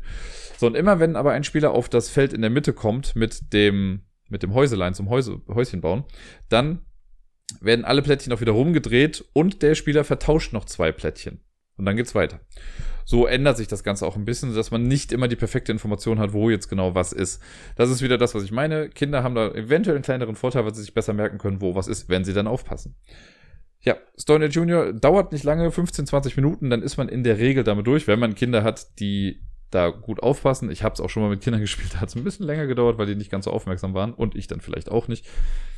Äh, aber es, ja, ich habe es jetzt an zwei Schulen quasi getestet und es hat an beiden Schulen einfach sehr, sehr viel Spaß gemacht. So, könnt ihr noch? Gut, denn wir haben gerade die Hälfte der Spiele rum und wir sind schon bei 50 Minuten. Ich mache deswegen auch einfach mal weiter. Äh, ebenfalls ein Spiel, das wir auf der Arbeit gespielt haben. Das war ein Spiel, was schon da war die ganze Zeit, was aber niemand gespielt hat. Es war noch original verpackt und es hat schon ein paar Jahre auf dem Buckel, glaube ich. Es ist äh, Krabbeltrabbel. Kannte ich vorher absolut nicht. Ich meine, wenn mich nicht alles täuscht, es ist von Amigo, aber nagelt mich jetzt gerade nicht drauf fest, ich weiß es nicht mehr ganz genau. Und Krabbeltrabbel ist auch so eine Art Memory-Spiel. Ist sehr süß gemacht, wie ich finde. Jeder Spieler kriegt am Anfang so eine kleine Monsterkarte. Äh, die wird vor einen hingelegt und darauf kommen kleine Krabbler. Das sind quasi so eine Art Läuse oder sowas. Je nach Spieleranzahl sind das verschiedene. Also ist das eine andere Anzahl. Wenn ich jetzt mit einem Spieler nur spiele, hat man, glaube ich, sieben da drauf. Wenn man mit vier Spielern spielt, hat jeder nur vier oder fünf oder so. Äh, dann hat man einen Kartenstapel, der wird gemischt, kommt in die Mitte. Und rundherum werden so kleine Monsterplättchen ausgelegt. Das, da gibt's, ich weiß nicht, wie viele es sind, es sind ein paar, 13, 14 oder so, werden kreisrund ausgelegt. Und dann beginnt ein Spieler. Der frechste Spieler darf dann beginnen. Und das ist immer sehr lustig, dann schon zu sehen, wie die Kinder diskutieren. Aber ich bin viel frecher als du. Nein, ich bin viel frecher. Ich bin gar nicht frech. und so, ja. Das Kind deckt dann eine Karte auf. Das heißt, also man macht nicht viel Individuelles quasi im Zug. Wird eine Karte aufgedeckt und die Karte sagt einem dann, was man tun muss. Da gibt's fünf oder sechs verschiedene Aufgabenkarten, glaube ich. Die einfachste Sache ist, da ist ein Monster zu sehen. Nicht eins, was wir Spieler sind, sondern äh, ein Monsterfreund ist es dann eher. Äh, da gibt's sechs verschiedene, wenn mich nicht alles täuscht. Und wenn ich jetzt am Zug bin, ich decke das auf und da ist zum Beispiel das kleine grüne Monster drauf, dann muss ich jetzt unter diesen Dingern, die um den Kartenstapel verteilt sind, diese Plättchen, muss ich jetzt eins aufdecken und hoffen, dass da ein grünes Monster drunter ist. Wenn ich es aufdecke und da ist eins drunter, yay, dann darf ich einen meiner Krabbler zurück in die Box geben. Wenn es nicht der Fall ist, decke ich es wieder um und der nächste Spieler ist dran und darf das gleiche Monster suchen. So lange, bis es gefunden wurde und der Spieler verliert dann eben einen Krabbler. Die gleiche Aufgabe gibt's auch mit zwei Monstern. Das ist dann entweder zweimal das gleiche oder zwei verschiedene. Und da ist es so, wenn ich äh, eins aufdecke und das erste ist das korrekte Monster und das zweite ist aber das falsche, zählt das als nicht geschafft. Erst wenn man das in einem Zug schafft, wirklich beide richtig aufzudecken, dann darf man noch zwei Krabbler weggeben. Dann gibt es noch eine Aufgabe, die sagt, das muss ich kurz ein bisschen überlegen, genau, es gibt die, ähm, das mit den verschiedenen Monstern. Da beginne ich zum Beispiel, also wenn ich das, die Karte aufdecke, dann darf ich eine Karte aufdecken.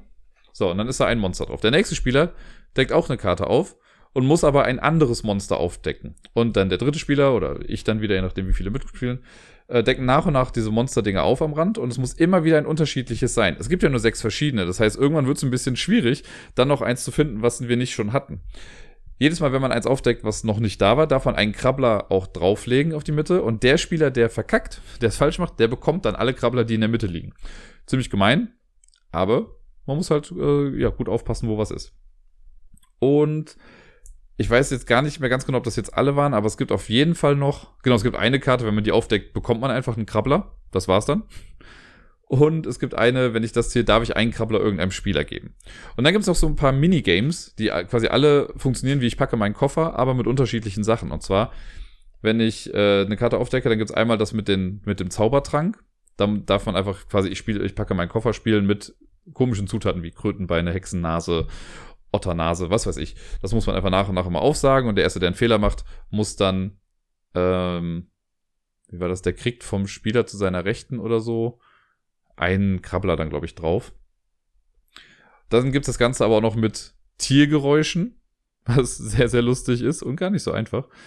Und mit Grimassen. Die Grimassen finde ich ehrlich gesagt nicht so cool, weil, ja, also es gibt ja eine begrenzte Anzahl an Grimassen, würde ich mal sagen. Und irgendwann ist es dann echt ein bisschen komisch.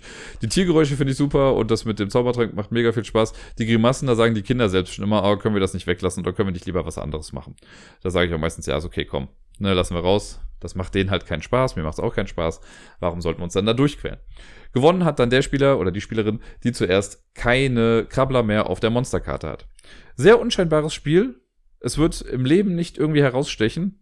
Aber seitdem ich es den Kindern erklärt habe, spielen wir es auch beinahe täglich. Es macht schon eine Menge Spaß. Ist halt ein cooles Memory-Spiel, um sich halt zu, ne, man muss sich halt merken, wo diese Monster sind, um den Kartenstapel herum. Das war's im Prinzip. Krabbel, Trabbel, hatte ich vorher wirklich noch nie irgendwas von gehört. Okay, okay, es sind wirklich nicht mehr allzu viele Spiele, die ich mit den Kindern gespielt habe, nur noch das hier und dann kommen später nochmal zwei, drei Spiele. Äh, aber da komme ich dann gleich zu. Das Spiel, um das es jetzt geht, heißt Pingulu. Kennt ihr doch alle, oder? Nicht? Ich kannte es auch nicht. Ich habe es äh, zufällig halt gefunden. Wir haben so ein, irgendwie wurde in den Sommerferien eine große Box mit Spielen geliefert in diese Schule und niemand wollte sie haben. Und dann habe ich irgendwann gesagt, okay, dann nehme ich mich dieser mal an. Ich opfere mich mal und packe halt die Brettspiele bei mir rein, wenn es denn unbedingt sein muss. Pingulu gehört da dazu. Habe ich vorher noch nicht gesehen. Anleitung super schlank. Einmal ausgepackt. Seitdem, wie bei den anderen Spielen, wird es jeden Tag gespielt. Ihr merkt vielleicht, das ist so ein Setting, also ein Thema bei mir. Mir wurde anfangs nämlich auch immer gesagt, ja, die ganzen Kinder, die wollen lieber Sport machen und so gedöns und die sind gar nicht so heiß drauf, äh, hier Brettspiele zu spielen. Aha. Kaum bin ich da, wird er jeden Tag gespielt. Sehr, sehr schön. Ich mag das sehr gerne auf jeden Fall. Äh, und die Kinder auch. Pingulu, kommen wir zurück, ist ein sehr schönes Spiel. Man hat äh, Pinguine und es ist nicht wie Plitschplatsch Pinguin. Sind, glaube ich, zwölf Stück oder vielleicht ein paar mehr. Ich glaube, es waren zwölf. Äh, die quasi, äh, ja, das sind so Keramik-Dinger, oder Hartplastik und die sind unten hohl, so dass da ein kleines Ei noch drunter stecken kann. Es gibt zwölf Eier in sechs verschiedenen Farben, zwei Stück in jeder Farbe. Und äh, unter jedem Pinguin kommt ein Ei, so dass man nicht mehr sieht, welche Farbe jetzt wo ist. Den werden die nochmal ein bisschen durchgemischt. Wenn ich am Zug bin, habe ich zwei Farbwürfel. Die würfel ich. Wenn er jetzt grün und blau ist, dann muss ich ein grünes und ein blaues Ei aufdecken. Das heißt, ich nehme einen Pinguin hoch, sehe, ah, ist grün oder ist blau oder ist nichts davon. Wenn es eins davon ist, dann nehme ich das und lege das auf meine kleine Scholle, die ich vor mir habe. Da sind die Zahlen von 1 bis 6 drauf. Lege das dann einfach auf die 1. Und dann decke ich den zweiten Pinguin auf. Wenn der dann die andere Farbe ist, yay, mega gut, dann darf ich den nämlich zu mir nehmen und bin direkt nochmal dran. Wenn es ein falscher ist, wird er halt wieder zugedeckt und der nächste Spieler ist dran. Und der würfelt dann auch wieder mit zwei Würfeln und äh, so weiter und so fort. Wer zuerst sechs Pinguine bei sich hat, gewinnt. Das Besondere an dem Spiel ist und noch ein bisschen das Gemeine ist, man darf auch bei den Gegnern gucken. Das heißt, wenn ich jetzt weiß, ey du, kleines Mädel, du hast doch eben als allererstes einen gelben Pinguin aufgedeckt oder ein gelbes Ei aufgedeckt und ich brauche jetzt einen gelben, dann muss ich mir nicht die Mühe machen, um in der Mitte zu suchen, sondern kann sagen, ich guck mal da bei dir. Wenn ich jetzt aber falsch mir das gemerkt habe und das war orange, habe ich ja Pech gehabt. Dann kriege ich halt nichts. Und das ist eigentlich das ganze Spiel. Spielt sich in circa 10 Minuten echt flott durch. Schönes Material. Wieder so ein Memory-Spiel, wo die Kinder gut mitspielen können. Es ist ein großer Glücksfaktor mit dabei, weil man halt eben auch würfelt. Ne? Und manchmal ist es halt echt schwierig. Oder man würfelt hat zum Beispiel, das hatte ich auch schon mal. Äh, dann hatte ich beid, die beiden blauen Eier bei mir. Hab dann gewürfelt und hab zweimal blau gewürfelt. Sehr gut. Die kann ich in der Mitte ja gar nicht finden, die habe ich halt schon. Aber das ist jetzt wirklich nicht der Regelfall, das passiert halt mal. Das finde ich bei so einem Spiel total in Ordnung. Deswegen finde ich Pingulu äh, ein gelungenes Kinderspiel.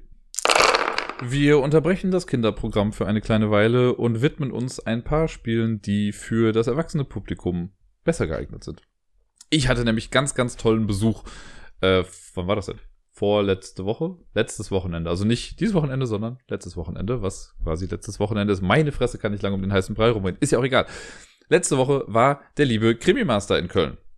Der Steff war da. Der hat am äh, Freitag, war, also der hat sich, glaube ich, komplett bei hier Martina und Björn, äh, hier Fuchs und Bär, eingenistet. Und die haben am Freitag schon einen Spieleabend gemacht. Da hatte ich leider ein bisschen Kopfweh und bin deswegen nicht hingegangen. Aber am Samstag war er quasi tagsüber komplett bei mir und wir haben eine ganze Menge gespielt und das war ein fantastischer Tag. Vielen lieben Dank dafür nochmal. Und er hat eine ganze Menge geilen Scheiß mitgebracht, den wir dann durchprobiert haben. Es waren, bis auf eins würde ich sagen, alle Spiele echt ein riesen Burner. Die haben so viel Spaß gemacht, die waren so cool. Das letzte war so ein kleiner Lecklasser, das liegt vielleicht dann an mir. Aber alles, was er mitgebracht hat, war gut. Und jetzt genug mit der Loop, äh, Loophudelei, mit der Lobhudelei. Das erste Spiel, das wir gespielt haben, ist quasi eine Art Microgame. Es ist Air, Land and Sea. Airland and Sea ist ein total flottes, kleines ja, Kriegsspielchen, könnte man sagen, aber auch nur, weil es eben thematisch so ist. Man könnte es locker in irgendwas anderes umwandeln. Ich hatte das vorher schon mal gesehen. Der, der Titel und die Aufmachung hat mich auch in der Tat erstmal davon abgeschreckt. Aber das Spiel an sich ist ganz cool. Man baut in der Mitte, oder es gibt drei Theaters, drei äh, Kampfplätze. Air, Land and Sea. So, die werden hingelegt, irgendwie in irgendeiner Reihenfolge. Und dann gibt's in jeder, in jedem Theater gibt's quasi nochmal drei Handkarten äh, von, mit den Zahlen von 1 bis 6. Karten werden gemischt, also alle aus allen Dingern zusammen. Jeder Spieler bekommt dann 6 auf die Hand. Und dann beginnt ein Spieler und dann darf man eine Karte ausspielen in ein Theater. Das heißt, ich darf die R-Karten auch nur zu, der, zu dem R-Theater spielen und die C-Karten nur zu C und die Land-Karten zu Land. Und man möchte quasi am Ende der Runde die äh, zwei Drittel Mehrheit haben. Ne? Also wenn ich zwei Schauplätze für mich gewonnen habe, dann gewinne ich die Runde. Und je nachdem, wann man gewinnt oder wie man gewinnt, bekommt man Siegpunkte. Und wer zuerst 12 oder 13 Siegpunkte hat, der hat dann das ganze Spiel gewonnen. Ähm, das Besondere ist jetzt halt, ich kann jetzt zum Beispiel eine 1, könnte ich einfach hinspielen. Ich kann aber auch jede Karte verdeckt spielen, kann die dann frei wählend irgendwo hinsetzen. Also ich muss dann, wenn ich jetzt die 1er R-Karte habe, aber ich bräuchte gerade viel dringender eine 2 bei Land, dann kann ich halt rumdrehen und spiele die dann dahin. Und die ganzen Karteneffekte, das wäre jetzt zu viel, um das quasi alles aufzudröseln, aber jede Karte hat einen anderen Effekt. Mit manchen Karten kann man Karten flippen, man kann Karten bewegen, man kann Sachen blockieren, äh, man kann Sachen wieder zurückgeben, neue Karten ziehen. Ganz viele verschiedene Effekte. Sehr, sehr interessant gemacht, sehr cool gemacht. Wir haben eine Proberunde gemacht und dann haben wir es, glaube ich, ein- oder zweimal gespielt. Ich habe beide Male tierisch auf den Sack bekommen. Ähm, aber es hat auf jeden Fall Bock auf mehr gemacht. Ich fand es richtig gut mit so wenig Material. Also es ist gar nicht so super wenig, aber ne, drei Theaters und dann die, was sind es, 18 Karten plus noch ein paar Token für die Siegpunkte. Ich glaube, das war es dann im Prinzip. Äh, super gut. Das Besondere ist nämlich auch noch bei dem Spiel, das habe ich noch gar nicht gesagt. Wenn wir spielen, und ich merke zum Beispiel, nach zwei, drei gespielten Karten, oh, ich werde das im Leben nicht gewinnen, kann ich auch sagen, ich gebe auf. Und wenn ich aufgebe, kriegt mein Gegner weniger Siegpunkte für die Runde. Ne, wenn das über die komplette Distanz geht, wenn wir alle unsere Karten spielen und äh, der Gegner gewinnt dann, dann kriegt er irgendwie sechs Punkte. Wenn ich aber direkt nach der ersten Karte oder wenn ich direkt am Anfang schon sage, ne, ich, das hat keinen Sinn, ich gebe jetzt schon auf, dann kriegt er nur zwei. Und da dieses Aufgeben, das darf man nicht unterschätzen. Ne? Viele wollen ja sagen, nee, ich kämpfe jetzt durch, ich probiere es noch. This guy, ich habe das auch gemacht. Äh, und man, manchmal ist es einfach klüger, schon vorher zu sagen, nee, ich streiche die Segel, ich lasse das Ganze jetzt, äh, lass uns lieber noch eine neue Runde spielen. Das ist höchst interessant. Das habe ich so in einem Spiel, glaube ich, auch noch nicht vorher gesehen. Es dürfte ja mittlerweile kein großes Geheimnis sein, dass ich eigentlich Quizspiele sehr gerne mag, wenn sie gut gemacht sind. Sowas wie Trivial Pursuit finde ich halt nicht so cool. Natürlich ist der ganze Quiz-Aspekt an sich doch irgendwie ganz nett, aber dass das Ganze noch mit so Roll and Move und sowas verbunden ist, ist halt mega ätzend. Das Kneipenquiz war lange Zeit mein Top-Quiz-Spiel. Das fand ich halt super gut, weil man kooperativ gequizt hat und das hat Spaß gemacht. Das war gut, man konnte miteinander diskutieren. Das war echt gut, weil jeder so sein gefährliches Halbwissen äh, mit einbringen konnte und dadurch ist ein großes Ganzes entstanden. Jetzt hat der Krimi-Master Half-Truth mitgebracht. Half-Truth ist ein Quizspiel von dem Entwickler von Magic. Das hätte man so vielleicht gar nicht gedacht. Richard Garfield. Äh, und die ganzen Fragen, sage ich jetzt schon mal, sind von Ken Jennings, ein äh, Mastermind, das quasi irgendwie 74 Mal in Folge Jeopardy gewonnen hat. Das heißt, da war jemand am Werk, der wirklich Ahnung von der ganzen Geschichte hat. Half-Truth basiert auf einer ganz einfachen Prämisse. Es gibt eine Frage oder eine Aufgabenstellung, dann gibt es sechs Antwortmöglichkeiten. Drei davon sind richtig, drei davon sind falsch. Man kann selber entscheiden, wie viel Wissen man sich quasi zutraut in der ganzen Sache. Das wird quasi aufgedeckt, die Karte liegt da. Äh, ich mache jetzt mal als Beispiel, ganz blöd, äh, die ersten drei Buchstaben im Alphabet. Und dann steht halt, sind die Antwortmöglichkeiten A, X, F, B, C und M oder irgendwie so. So, die liegen dann da und dann guckt man hin. Ja, hm, ja, ich bin mir relativ sicher, dass A einer der ersten drei Buchstaben des Alphabets ist. Mhm, mhm, mhm. So, und man hat selber so Pokerchips, auf denen die Buchstaben A bis F drauf sind für die verschiedenen Antwortmöglichkeiten. Jeder Spieler sucht sich dann die Anzahl aus und die Dinger, die er da hinlegen möchte. Das heißt, ich kann sagen, ja, okay, komm, ich bin bei ABC, bin ich mir sehr, sehr sicher und leg dann ABC hin. Also legt die erstmal verdeckt hin nur, noch nicht zu den richtigen Buchstaben. Äh, ein anderer Spieler sagt vielleicht, ne, A und C habe ich schon mal gehört, B, keine Ahnung, noch nie gehört den Buchstaben. Nehme ich halt nur die Buchstaben dafür aus, die Dinger. So, und dann, wenn alle das gemacht haben, werden die Antworten auch platziert, also die, die Pokerchips platziert, und dann wird die Karte rumgedreht und dann kriegt man quasi schön in grün markiert, was jetzt die richtigen Antworten sind. Wenn ich äh, alle drei richtig gemacht habe, perfekt, dann kriege ich so äh, kriege ich quasi einen oder so viele Schritte, wie mir ein Würfel quasi angibt. Es gibt immer so Unterscheidungen zwischen Schritte und Punkten. Äh, da ist immer so eine Leiste oben quasi dran an dem Board und das sagt einem dann, wie viele Punkte man am Ende der Runde bekommt. Auf jeden Fall ist das schon mal ganz gut. Aber es macht erstmal quasi keinen Unterschied, ob ich jetzt nur eine Antwort abgebe und die ist richtig oder ob ich drei Antworten abgebe und die sind alle drei richtig. In beiden Fällen bekomme ich die gleiche Anzahl an Schritten. Der Unterschied ist, wenn ich zwei Antworten abgebe und die sind richtig, dann bekomme ich einen Bonuspunkt. Gebe ich drei Antworten ab und die sind richtig, bekomme ich zwei Bonuspunkte. Das heißt, so ein bisschen Risikofreundlichkeit ist schon ganz gut, weil man dadurch halt einen guten Vorsprung rausholen kann. So, und mit den Schritten ist das so, es gibt halt immer einen Würfel, da sind die Zahlen von 1 bis 4 drauf. Das heißt, es kann auch schon mal sein, dass ich mit einer richtigen Antwort vier Schritte irgendwie weit nach vorne komme. Oder ich sage, ach komm, bei dem Ding bin ich mir eigentlich auch sicher. Ich gehe das kleine Risiko ein und mache noch eine Antwort mehr, um dann vielleicht noch einen Bonuspunkt zu bekommen. Wenn der aber dann falsch ist, wenn davon nur eine Sache falsch ist, kriege ich halt nichts. Das heißt, müssen, wenn ich drei Sachen abgebe, müssen auch alle drei stimmen, sonst hat man halt Pech gehabt. Und äh, man spielt das Ganze in drei Durchgängen. Und eine Runde endet dann, wenn ein Spieler es schafft, so viele Schritte gegangen zu sein, dass er ans Ende einer so einer Leiste kommt. Und dann kriegt man, glaube ich, in der ersten Runde kriegt der Spieler, der das schafft, dann sieben Punkte. Und je nachdem, wo die anderen Scheiben der anderen Spieler sind, kriegen die dementsprechend auch nochmal Punkte. Und dann wird die nächste Skala genommen, da geht es dann irgendwie bis neun Punkte und in der letzten geht es dann bis zu zwölf Punkte. Die Fragen bleiben quasi dann immer die gleichen, ne? also nicht die gleichen Fragen, aber die Art der Frage bleibt immer gleich. Ne? Sechs Antwortmöglichkeiten, drei davon sind richtig. Und ja, wer am Ende dann die meisten Punkte hat, der hat dann gewonnen. Das hat so viel Spaß gemacht. Wir haben einen Durchgang davon gespielt und ich hätte es auch den ganzen Tag einfach weiterspielen können. Das war so gut, weil das halt so Kategorien sind. Also man muss jetzt sagen, das ist halt aus Amerika jetzt gerade. Es gibt noch keine deutsche Übersetzung.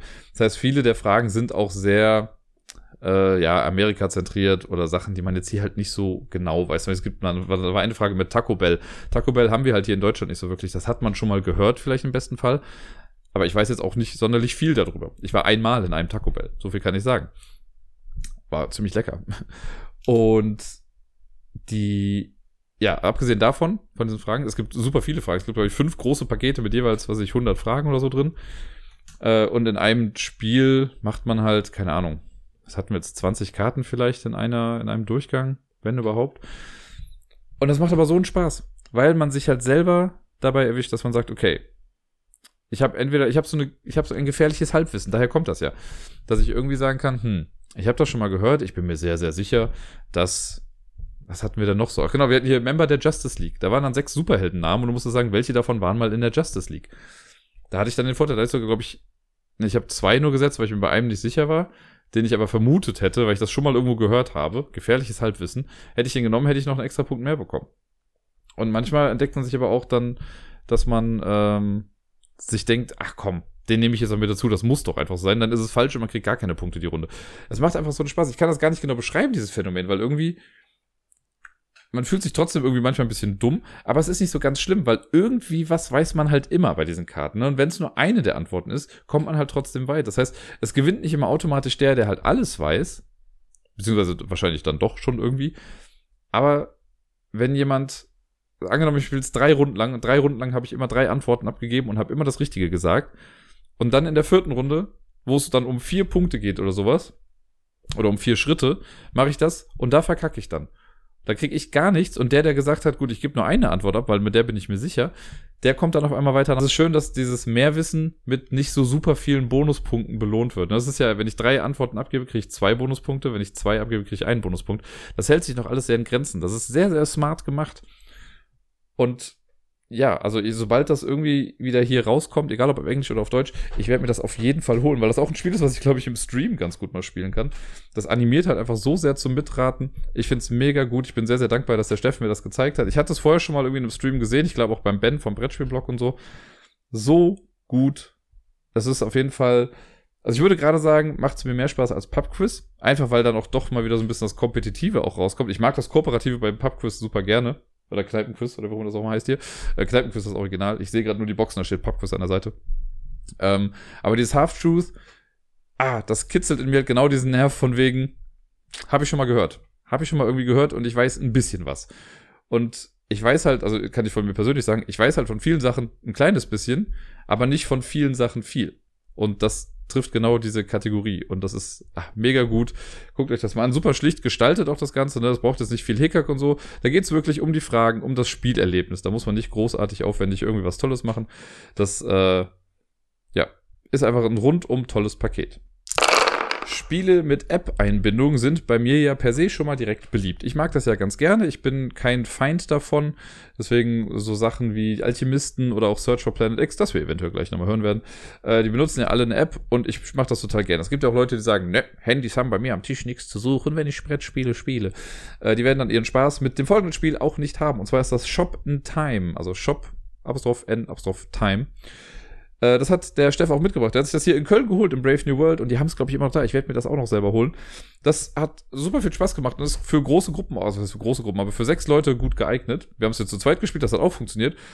Äh, und die Idee dahinter ist, es gibt einen Laden, einen Shop in Time, der ist so quasi ein bisschen in der Zeit stehen geblieben. Und zwar gibt es da noch Produkte aus 1940 zu dem Preis von 1940 in Dollar, muss man jetzt noch sagen. Äh, und das geht so bis in die heutige Zeit dann irgendwie durch, dass man dann auch modernere Sachen hat, äh, die irgendwas zwischen 1 und 6 Dollar kosten. Das ist immer so der, die Grundaussage. Zwischen 1 und 6 Dollar kann das kosten. Dann hat man eine App, die äh, feuert man auf am Anfang und die App gibt einem dann quasi was vor. Die sagt dann zum Beispiel einen Zielpreis, zum Beispiel 12,43 Dollar. So, dann kriegt jeder Spieler sieben Karten auf die Hand. Auf diesen sieben Karten sind die Objekte drauf, da steht auch mal die Jahreszahl drauf, damit man weiß, in welchem Jahr das quasi äh, bepreist wurde. Und ein QR-Code ist da drauf. Aus den Sachen suche ich mir jetzt erstmal was aus, lege das hin und lege dann auf so einen kleinen Button, der zwischen mir und dem Spieler zu meiner Linken liegt, lege ich dann alle Karten drauf. Und ich drücke auf der App auf einen Schalter für Ich bin durch. Dann hat der Gegner noch drei Sekunden Zeit, sich was auszusuchen und die Karten dann abzulegen. Dann geht das Ganze wieder weiter, ist halt ein Draft. Ne? Das heißt, meine sechs Karten, die ich dann äh, jetzt weitergegeben habe, kriegt der nächste Spieler, der sucht sich daraus dann was aus und so weiter und so fort ich kann auch irgendwann sagen, nachdem ich mindestens drei Sachen habe, kann ich sagen, ne, ich bin durch. Ich habe 12,43 Euro jetzt an Items vor mir liegen. Dann bin ich quasi aus der Runde raus und die anderen Spieler können aber noch weitermachen. Können sich noch ihre Sachen dann zusammen draften. Wenn alle Spieler das dann haben, dann geht's quasi in die Kassiererphase. Und das ist echt ganz süß gemacht. Man soll dann die Spielbox quasi in die Mitte stellen, ein Handy äh, das mit, wo die App drauf ist, muss man dann so ein bisschen überlappen, so dass die Kamera quasi auf den Tischboden zeigt, muss man dann hinlegen. Das ganz smart gemacht, weil dann der Abstand immer genau stimmt schon für die App. Und dann schiebt man, wie bei einer Kasse, so die Karte, die man gekauft hat, so unter dem Handy einmal durch. Das Handy oder die App erfasst dann den QR-Code und rechnet die Preise zusammen. Das Besondere ist jetzt allerdings, man kriegt nicht von jedem Item einzeln angezeigt, was es kostet, sondern man kriegt nur das Gesamtergebnis gesagt. Und dann weiß man, okay, ich bin nah dran, ich bin drüber, ich bin drunter, wie auch immer. Ich scanne dann meine Items ein, dann macht das der nächste Spieler und so weiter und so fort. Und dann sagt die App einem, wer am nächsten dran war. Das Ganze macht man drei Runden lang und wer dann die, immer am nächsten dran lag oder die meisten Punkte dafür bekommen hat, der gewinnt dann das Spiel. Durch diesen kleinen Kniff, dass man nie gesagt bekommt, was ein Item eigentlich gerade kostet, sondern nur immer die Gesamtmenge, ist das Spiel mega interessant.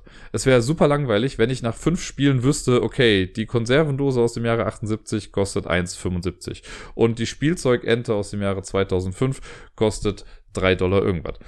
Irgendwann wüsste man das ja irgendwie. Und natürlich kann man das so ein bisschen brute forcen, weil ich habe schon überlegt, okay, ich kann mir auch die App jetzt nehmen, nehme jetzt drei Karten, Objekt A, B und C, scanne die durch, kriege den Gesamtpreis, dann steht da vielleicht 10 Dollar.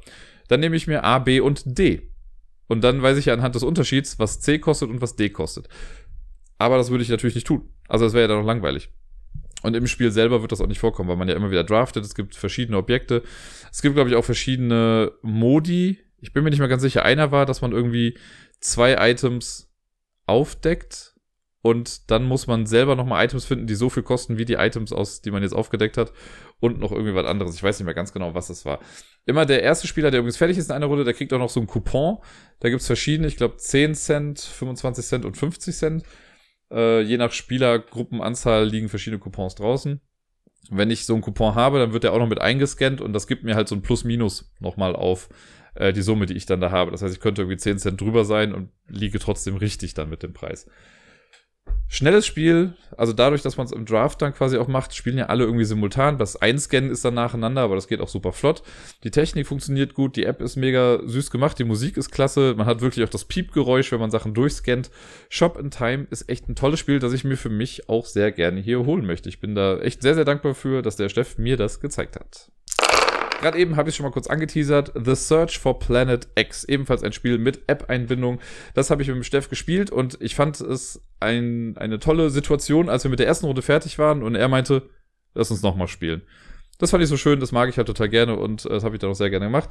Ich hatte das ja vor der Sommerpause schon mal besprochen. Search for Planet X ist ein Deduktionsspiel, in dem die Spieler versuchen, äh, Planet X zu finden. Man hat vor sich so ein kleines äh, Deduktionssheet und da versucht man dann rauszufinden, wo der liegt. Man kriegt so ein paar Logikhinweise stellenweise und man kann dann im aktiven Nachthimmel, also den, den man gerade sehen kann auf dem Board, äh, da darf man dann nach Items suchen. Es gibt verschiedene Arten und Möglichkeiten, wie man suchen kann. Ich kann einen Bereich abdecken, kann sagen, in Sektor 2 bis 5 suche ich bitte jetzt nach Asteroiden.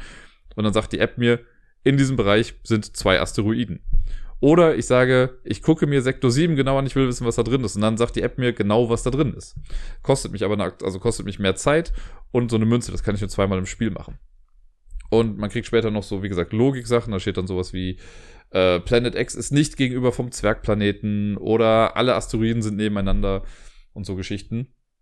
Äh, und wenn man dann weiß, wo Planet X ist, dann kann man das in der App auch angeben. Und äh, man ist aber nicht automatisch gewährleistet, dass derjenige, der Planet X findet, dann auch das Spiel gewinnt, weil es geht schon nochmal auf Siegpunkte.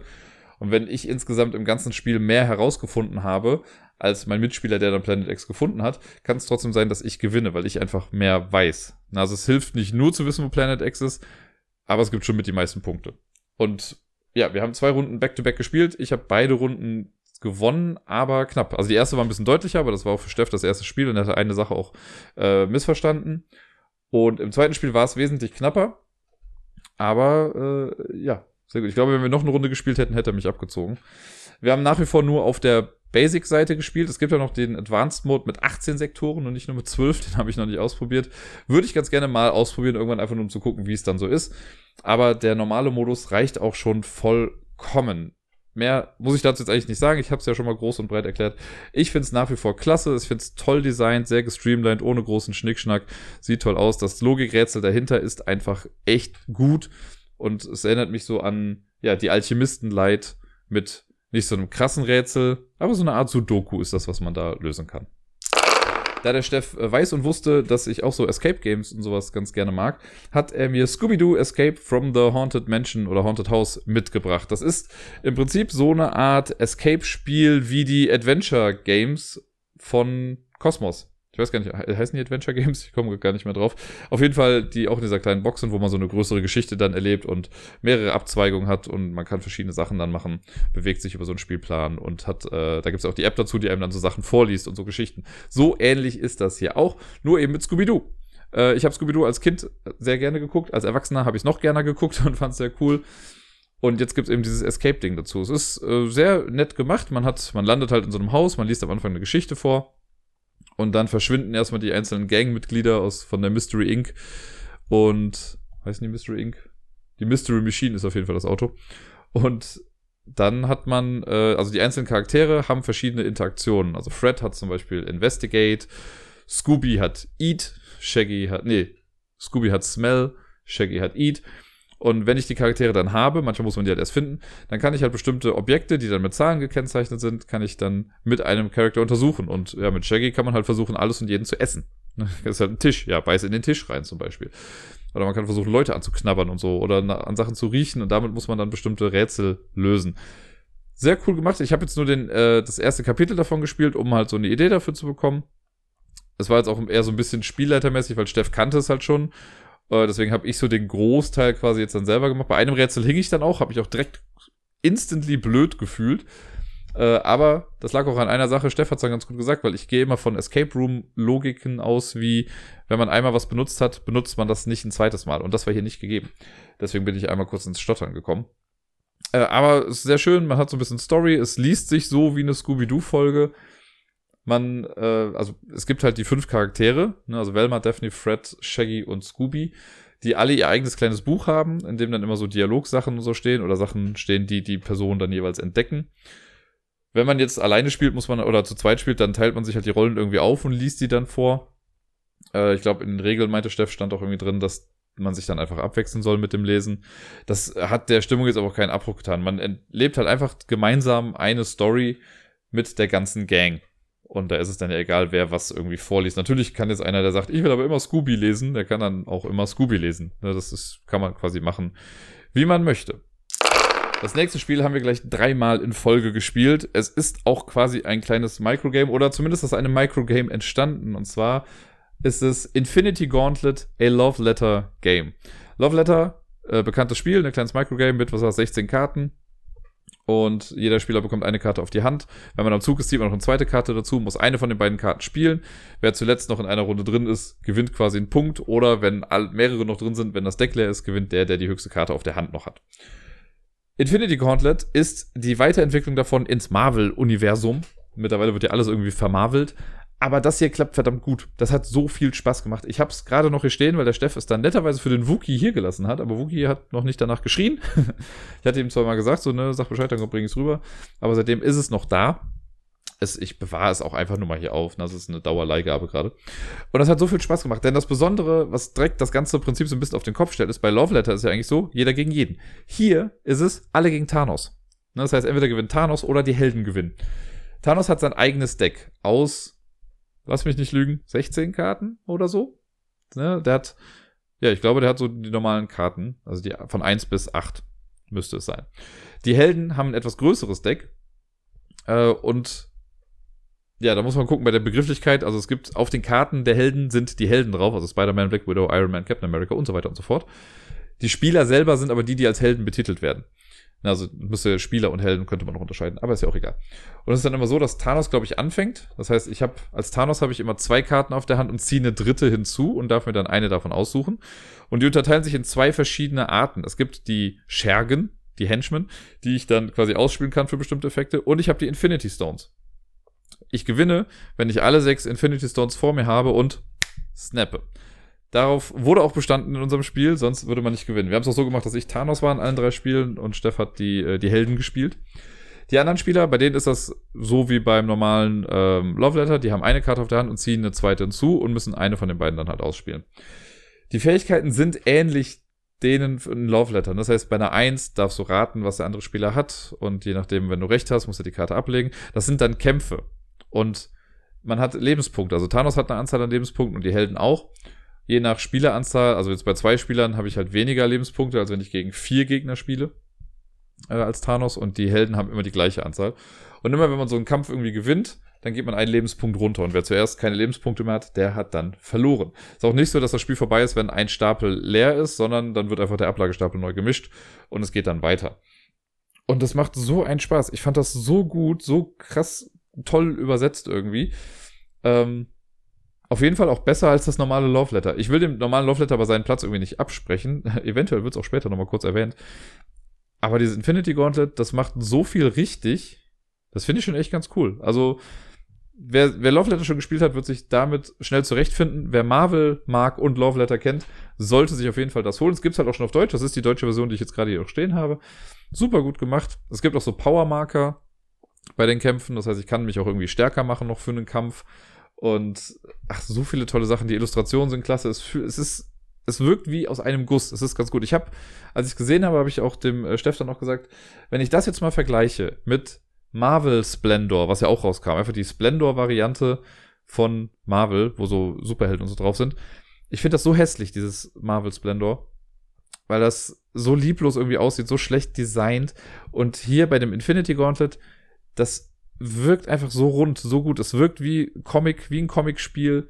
Klasse gemacht, super Illustration, die ganzen Helden sind unterschiedliche Helden. Äh, Thanos-Karten sehen klasse aus. Es, es fühlt sich auch echt cool an, Thanos zu sein. Das ist schon ein cooles Wettrennen irgendwie.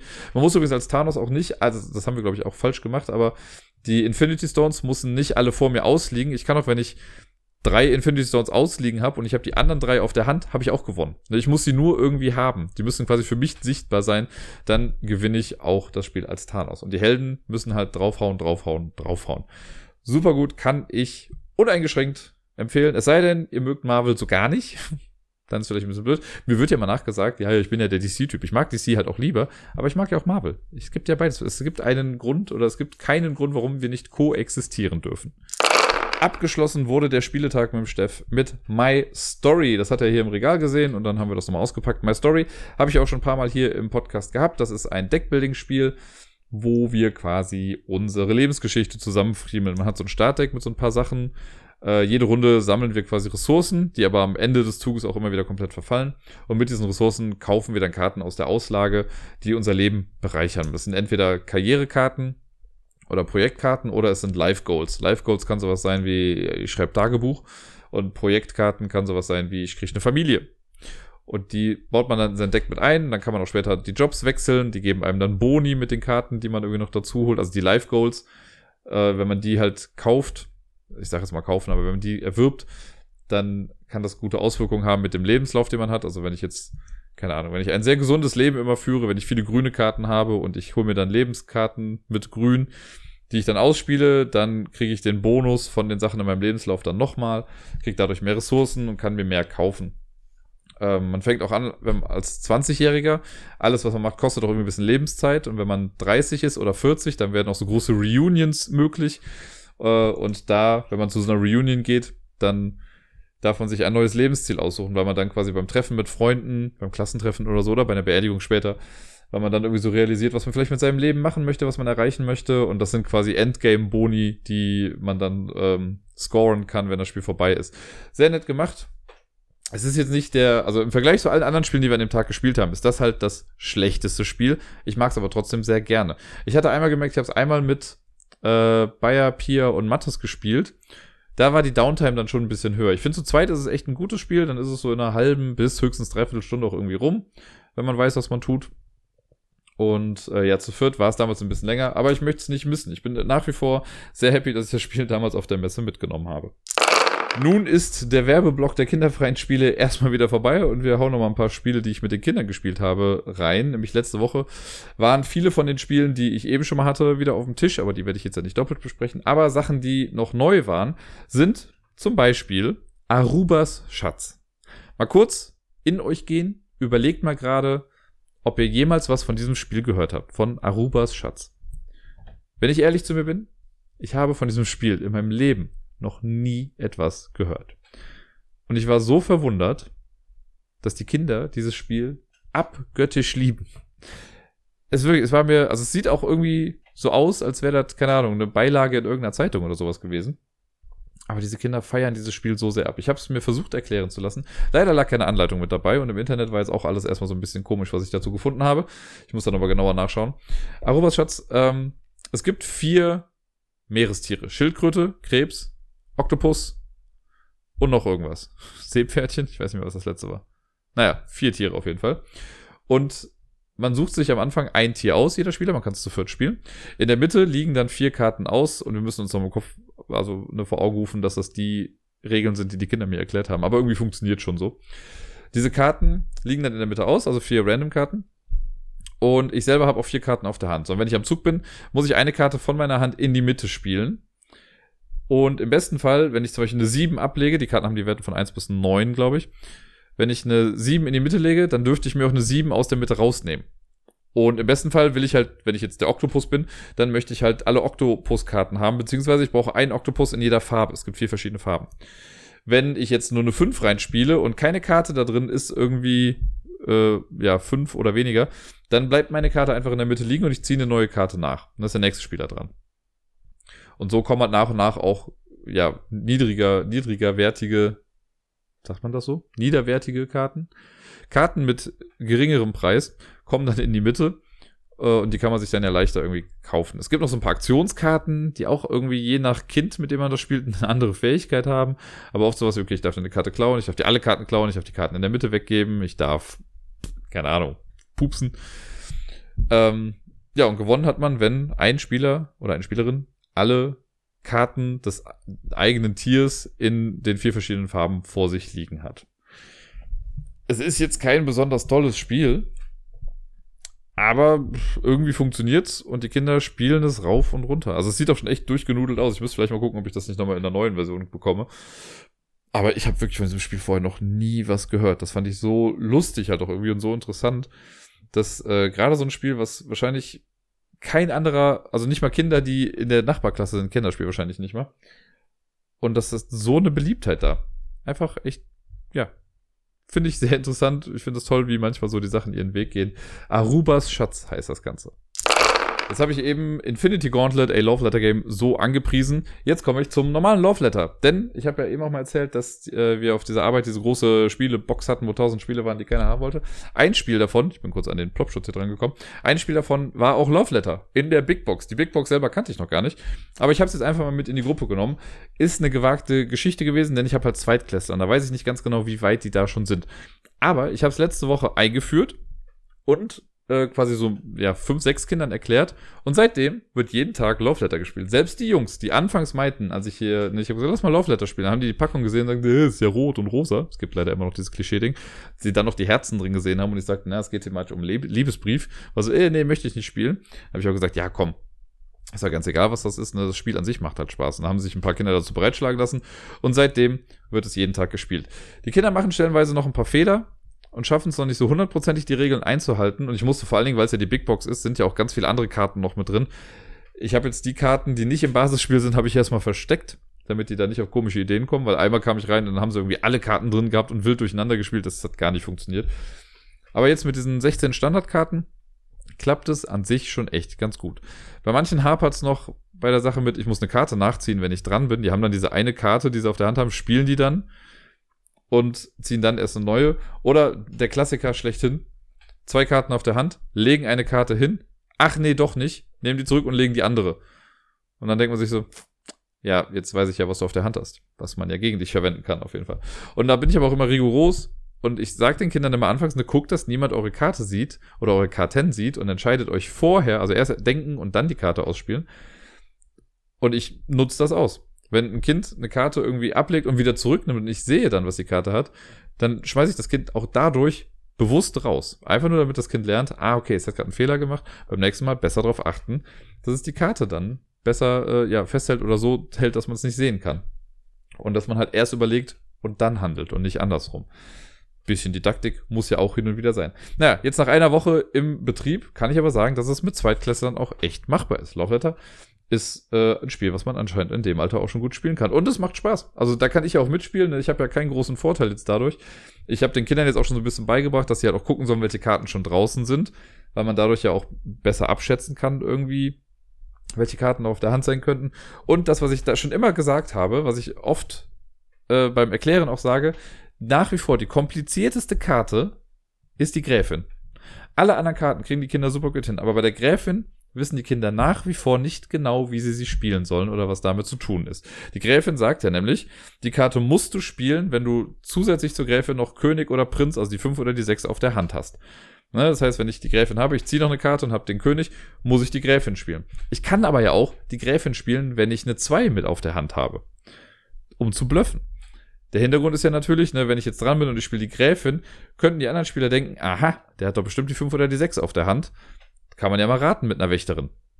Wenn ich jetzt aber dann bluffe, kann ich das ja auch extra machen. Das weiß man halt nie so ganz genau. Aber es ist halt sehr smart gemacht, das aber irgendwie Leuten beizubringen, egal ob Kinder oder Erwachsene. Beide haben da gleichermaßen Probleme mit gehabt.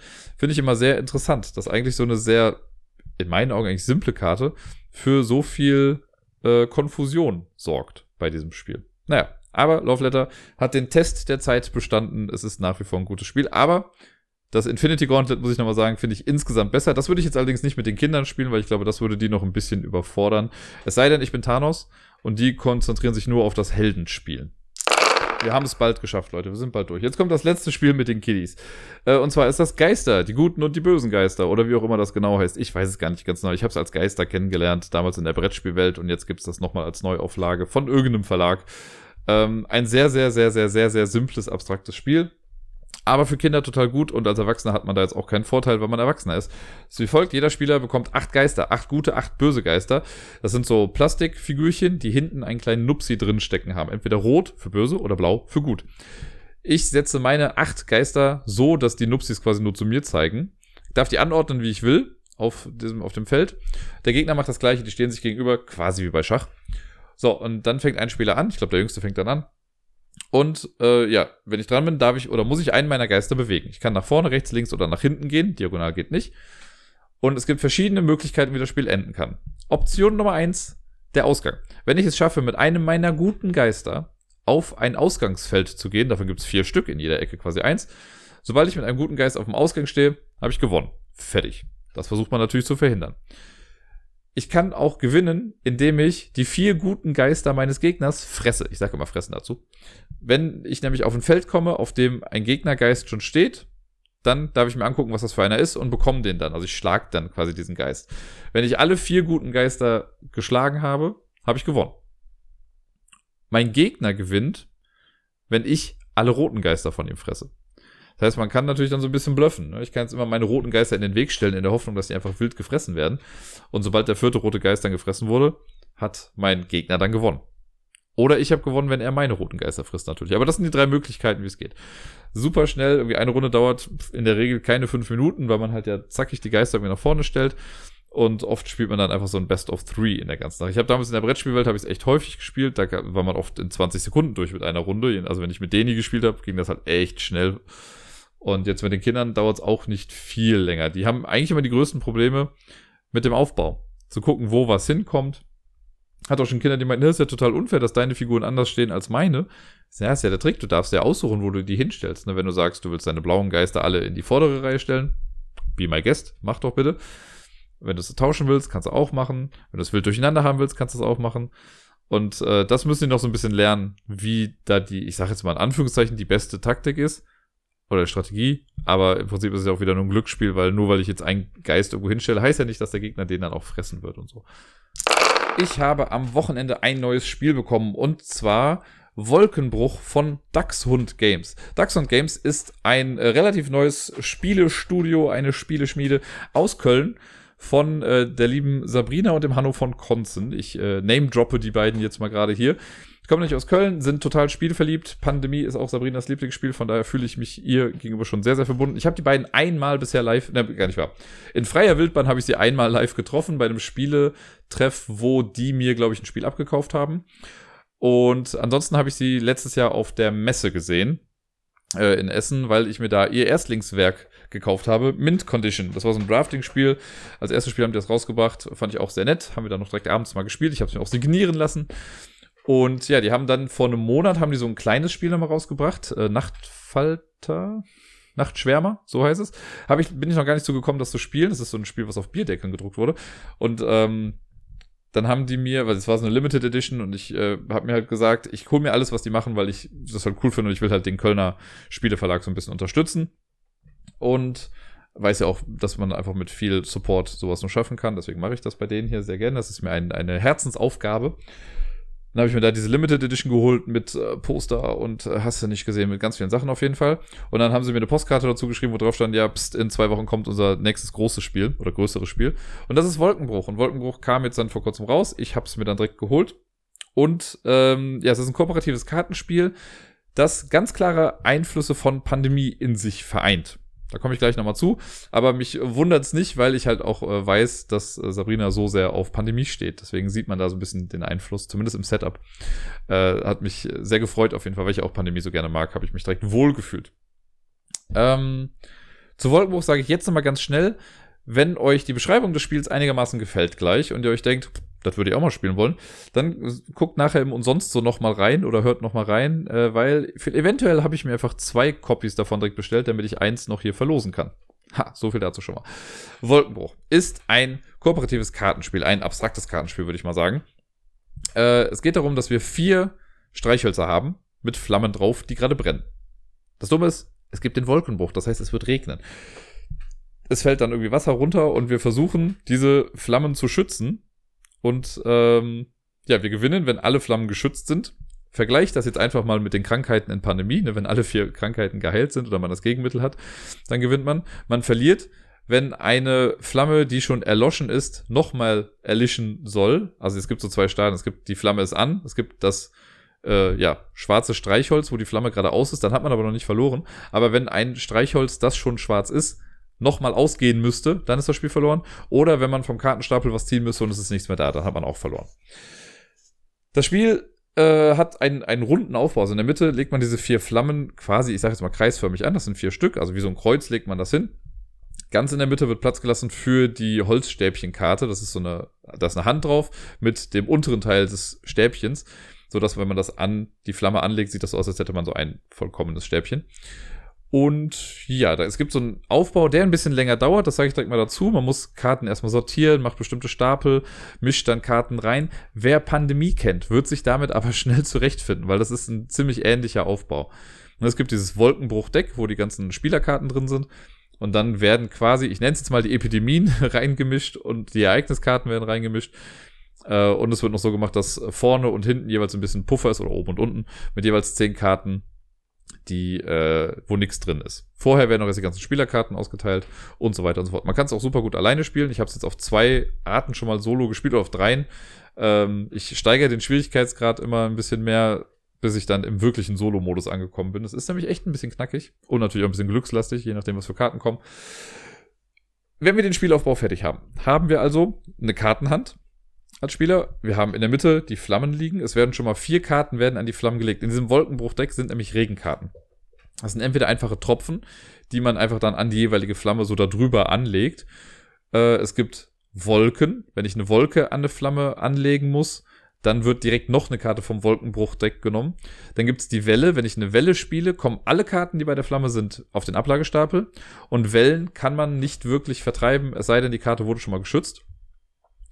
Äh, und es gibt noch Blitzkarten, die so einfach nochmal hingespielt werden, aber man kann Blitze auch nutzen, um Flammen wieder auflodern zu lassen. Das klingt jetzt alles mega komplex. Es gibt auch sehr viele Aktionen, die man in dem Spiel machen kann. Das ist, ich sag mal so, ähm, bei Pandemie ist es relativ so, also bei Pandemie haben wir auch acht verschiedene Aktionen oder so, die wir machen können. Hier muss man sich erstmal ein bisschen reindenken, weil die Begrifflichkeiten anfangs nicht so hundertprozentig eindeutig sind, sage ich jetzt mal. Ne? Wenn man es ein paar Mal gespielt hat, sind die Begrifflichkeiten an sich auch irgendwie egal. Aber man muss es einmal irgendwie runterladen, wie bei jedem Spiel im Prinzip. Es gibt zum Beispiel die Möglichkeit, wenn ich losgehe, habe ich vier Aktionspunkte. So, und ein Aktionspunkt ist zum Beispiel, ich bewege mich zu einem angrenzenden Flämmchen oder einem Holzstäbchen. In der Mitte habe ich ja gesagt, da liegt dieses Holzstäbchen aus mit der Hand. Und das zeigt zu Beginn, da wird eine Karte aufgedeckt, zeigt dann zum Beispiel auf die rote Flamme.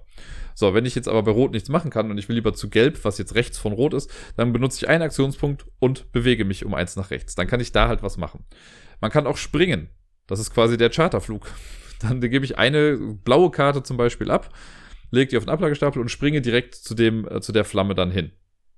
Dann kann ich äh, Wassertropfen vertreiben. Wenn ich jetzt bei einer Flamme bin und da sind ein paar Tropfen drüber, dann sage ich, okay, die oberste Karte davon kommt auf den Ablagestapel. Ich kann die aber auch abschöpfen. Abschöpfen kostet zwei Aktionspunkte. Und dann nehme ich die oberste Karte bei der Flamme und lege die in meine offene Auslage. Ich habe nämlich, das ist auch anders als Pandemie zum Beispiel, ich habe nicht nur eine Kartenhand, sondern ich habe auch eine offene Auslage, die sehr wichtig ist. Dann kommt die Karte dann da rein, liegt in meiner Auslage. Super. Äh, dann kann ich, also warum soll ich die in meine Auslage legen? Es gibt nämlich die Aktion Schützen noch. Schützen ist das, was wir machen wollen, das ist quasi das Heilen. Wir, ähm, wenn ich dran bin und angenommen, ich habe fünf rote Karten in meine, meiner öffentlichen Auslage oder meiner offenen Auslage liegen und das Holzstäbchen ist bei der roten Flamme, dann kann ich für zwei Aktionspunkte sagen, gut, die Karten kommen aus dem Spiel raus. Das, so, es gibt eine Karte, das ist die Regentonne, da kommen die dann runter. Und dann wird die Karte geschützt. Unter jeder Flamme liegt nämlich am Anfang so eine Regenschirmkarte, die man dann hochschiebt. Und dann ist die Flamme von einem süßen Regenschirm geschützt. Und äh, es ist einfacher, sie dann quasi zu retten. Alle Karten, die dann noch an diesem Hölzchen dran sind, kommen dann auch erstmal weg. Und dann spielt man weiter. Es kann aber immer noch sein, das ist in den Regeln nicht so hundertprozentig klar gewesen. Beim ersten Mal habe ich das auch falsch gemacht, aber ich wüsste nicht, warum man es sonst nicht machen sollte. Ähm, nur weil ich jetzt einen Regenschirm da habe, heißt das nicht, dass die Flamme nicht trotzdem auch ausgehen kann. Das heißt, wenn ich nachher noch weiter Tropfenkarten ziehe oder so, oder die da hingelegt werden müssen, dann äh, sammeln die sich über dem Regenschirm an. Und das ist immer gefährlich, denn Vier Karten über einer Flamme sind total in Ordnung. Die fünfte Karte macht die Flamme aus. Ne, wenn die fünfte Karte gezogen wird und müsste an eine Flamme angelegt werden, kommt die einfach auf den Ablagestapel, aber die Flamme wird auf die erloschene Seite gedreht. Sollte die schon erloschen gewesen sein, ist das Spiel dann verloren. Der Vorteil beim Schützen ist jetzt halt aller Pandemie, wenn man schon das Gegenmittel hat, wenn äh, zum Beispiel bei der roten Flamme vier Karten sind und ich gehe dahin und da ist schon der Regenschirm, dann kann ich für eine Aktion alle Karten auf den Ablagestapel werfen und muss nicht eine Karte nach der anderen quasi nehmen für mehrere Aktionen. Das heißt, das äh, Vertreiben wird dadurch dann einfacher. Ansonsten kann ich in meinem Zug auch noch Karten tauschen, wenn ich mit mehr Leuten spiele. Ich habe es bisher jetzt nur solo gespielt, deswegen war das noch nicht so interessant, aber man kann Karten tauschen. Man kann auch, und das finde ich sehr cool, äh, wenn ich jetzt dran bin und ich kann für drei Aktionspunkte super gute Aktionen machen und die letzte Aktion wäre irgendwie Quatsch, die jetzt noch zu verschwenden, dann kann ich mir eine Sonne nehmen und eine Sonne ist ein aufgesparter Aktionspunkt, den ich später nochmal irgendwann benutzen darf. Auch sehr cool. Es gibt verschiedene Profile, also verschiedene Rollen, die man äh, haben kann. Sowas wie, okay, du hast pro Zug eine Bewegung gratis oder Springen kostet dich nichts. Ähm, du hast eine Handkarte mehr, also Geschichten, die dir eine kleine Sonderfähigkeit geben, die die anderen nicht haben. Die kannst du dann bekommen. Und äh, ja, es gibt noch die Ereigniskarten. Wenn ich eine Ereigniskarte auf die Hand ziehe, dann darf ich sie ausspielen für die Aktionspunkte, die draufstehen. Es kann aber auch sein, denn, jetzt kommen wir noch dazu, wie das Spiel eigentlich sonst noch so funktioniert. Wenn ich mit meinen vier Aktionen durch bin, dann kommen noch zwei oder drei Phasen danach. Zum einen die Niederschlagsphase. Niederschlag heißt, bei der, bei dem, äh, bei der Flamme, bei der ich gerade bin, muss ich jetzt eine Karte selber ins Spiel bringen aus meiner Hand. Und das muss eine passende Farbkarte sein. Ansonsten erlischt die Flamme. Das heißt, wenn ich bei Rot bin, muss ich auch eine rote Karte jetzt dahin spielen, also eine rote Tropfenkarte über die Flamme. Und wenn ich das nicht kann, ja, dann wird die Karte halt, äh, wird's halt blöd. Das heißt, man muss auch mal gucken, wo man seinen Zug eigentlich gut beenden kann, damit man noch eine Karte spielen kann. Wenn ich das dann gemacht habe, dann kommt danach die Wolkenbruchphase. Und das heißt, man hat so eine Wolkenbruchanzeige oder so eine ja, generelle Kartenanzeige, die sagt, wie viele Karten dann ins Spiel kommen. Das ist so ähnlich wie wie viele Epi oder wie viele Infektionskarten decke ich auf bei Pandemie. Äh, das fängt an mit einer Karte und je nach Level kann es ja sein, dass dann zwei, drei oder vier Karten oder so kommen. Äh, je nach Level, also es gibt zehn verschiedene Schwierigkeitsstufen, äh, geht das halt steil nach oben. Ich habe jetzt eins gehabt, wo ich am Anfang eine machen musste und dann kam, glaube ich, zwei, zwei, zwei und bei dem letzten Mal dann drei waren es, glaube ich. So viele Karten ziehe ich dann vom Wolkenbruchdeck und bringe die dann ins Spiel zu den jeweiligen Flammen. Wenn da eine Wolke bei ist, kommt eine zusätzliche Karte rein. Wenn es eine Welle ist, passiert der gleiche Effekt wenn so eine, es gibt dann diese Epidemiekarte, äh, der, oder die Wolken brechen heißt das dann, glaube ich, da ist so ein böser Drache drauf. Dann wird diese Intensität, Intensitätsanzeige, es ist schon spät, Leute, äh, die wird dann um eins nach oben gesetzt und dann hört die Phase aber auch sofort auf. Was noch da drin sein kann, ist äh, eine Funkenkarte. Da kann, also ein bisschen Kritik ist ja erlaubt hier. Da hätte ich mir noch gewünscht, dass in den Regeln klar drinsteht, was genau die eigentlich machen. Weil so hundertprozentig klar ist das da eigentlich nicht. Und zwar äh, sind diese Funkenkarten, das sind auch einfach nur Streichhölzer ohne eine Flamme. Da ist einfach so ein Funke dran. Und es wird dann gesagt, wenn man so eine Karte zieht, dann kommt die in den Zwischenraum zwischen zwei Flammen. Und zwar zwischen der, wo gerade die Handkarte dran ist und der nächsten im Uhrzeigersinn.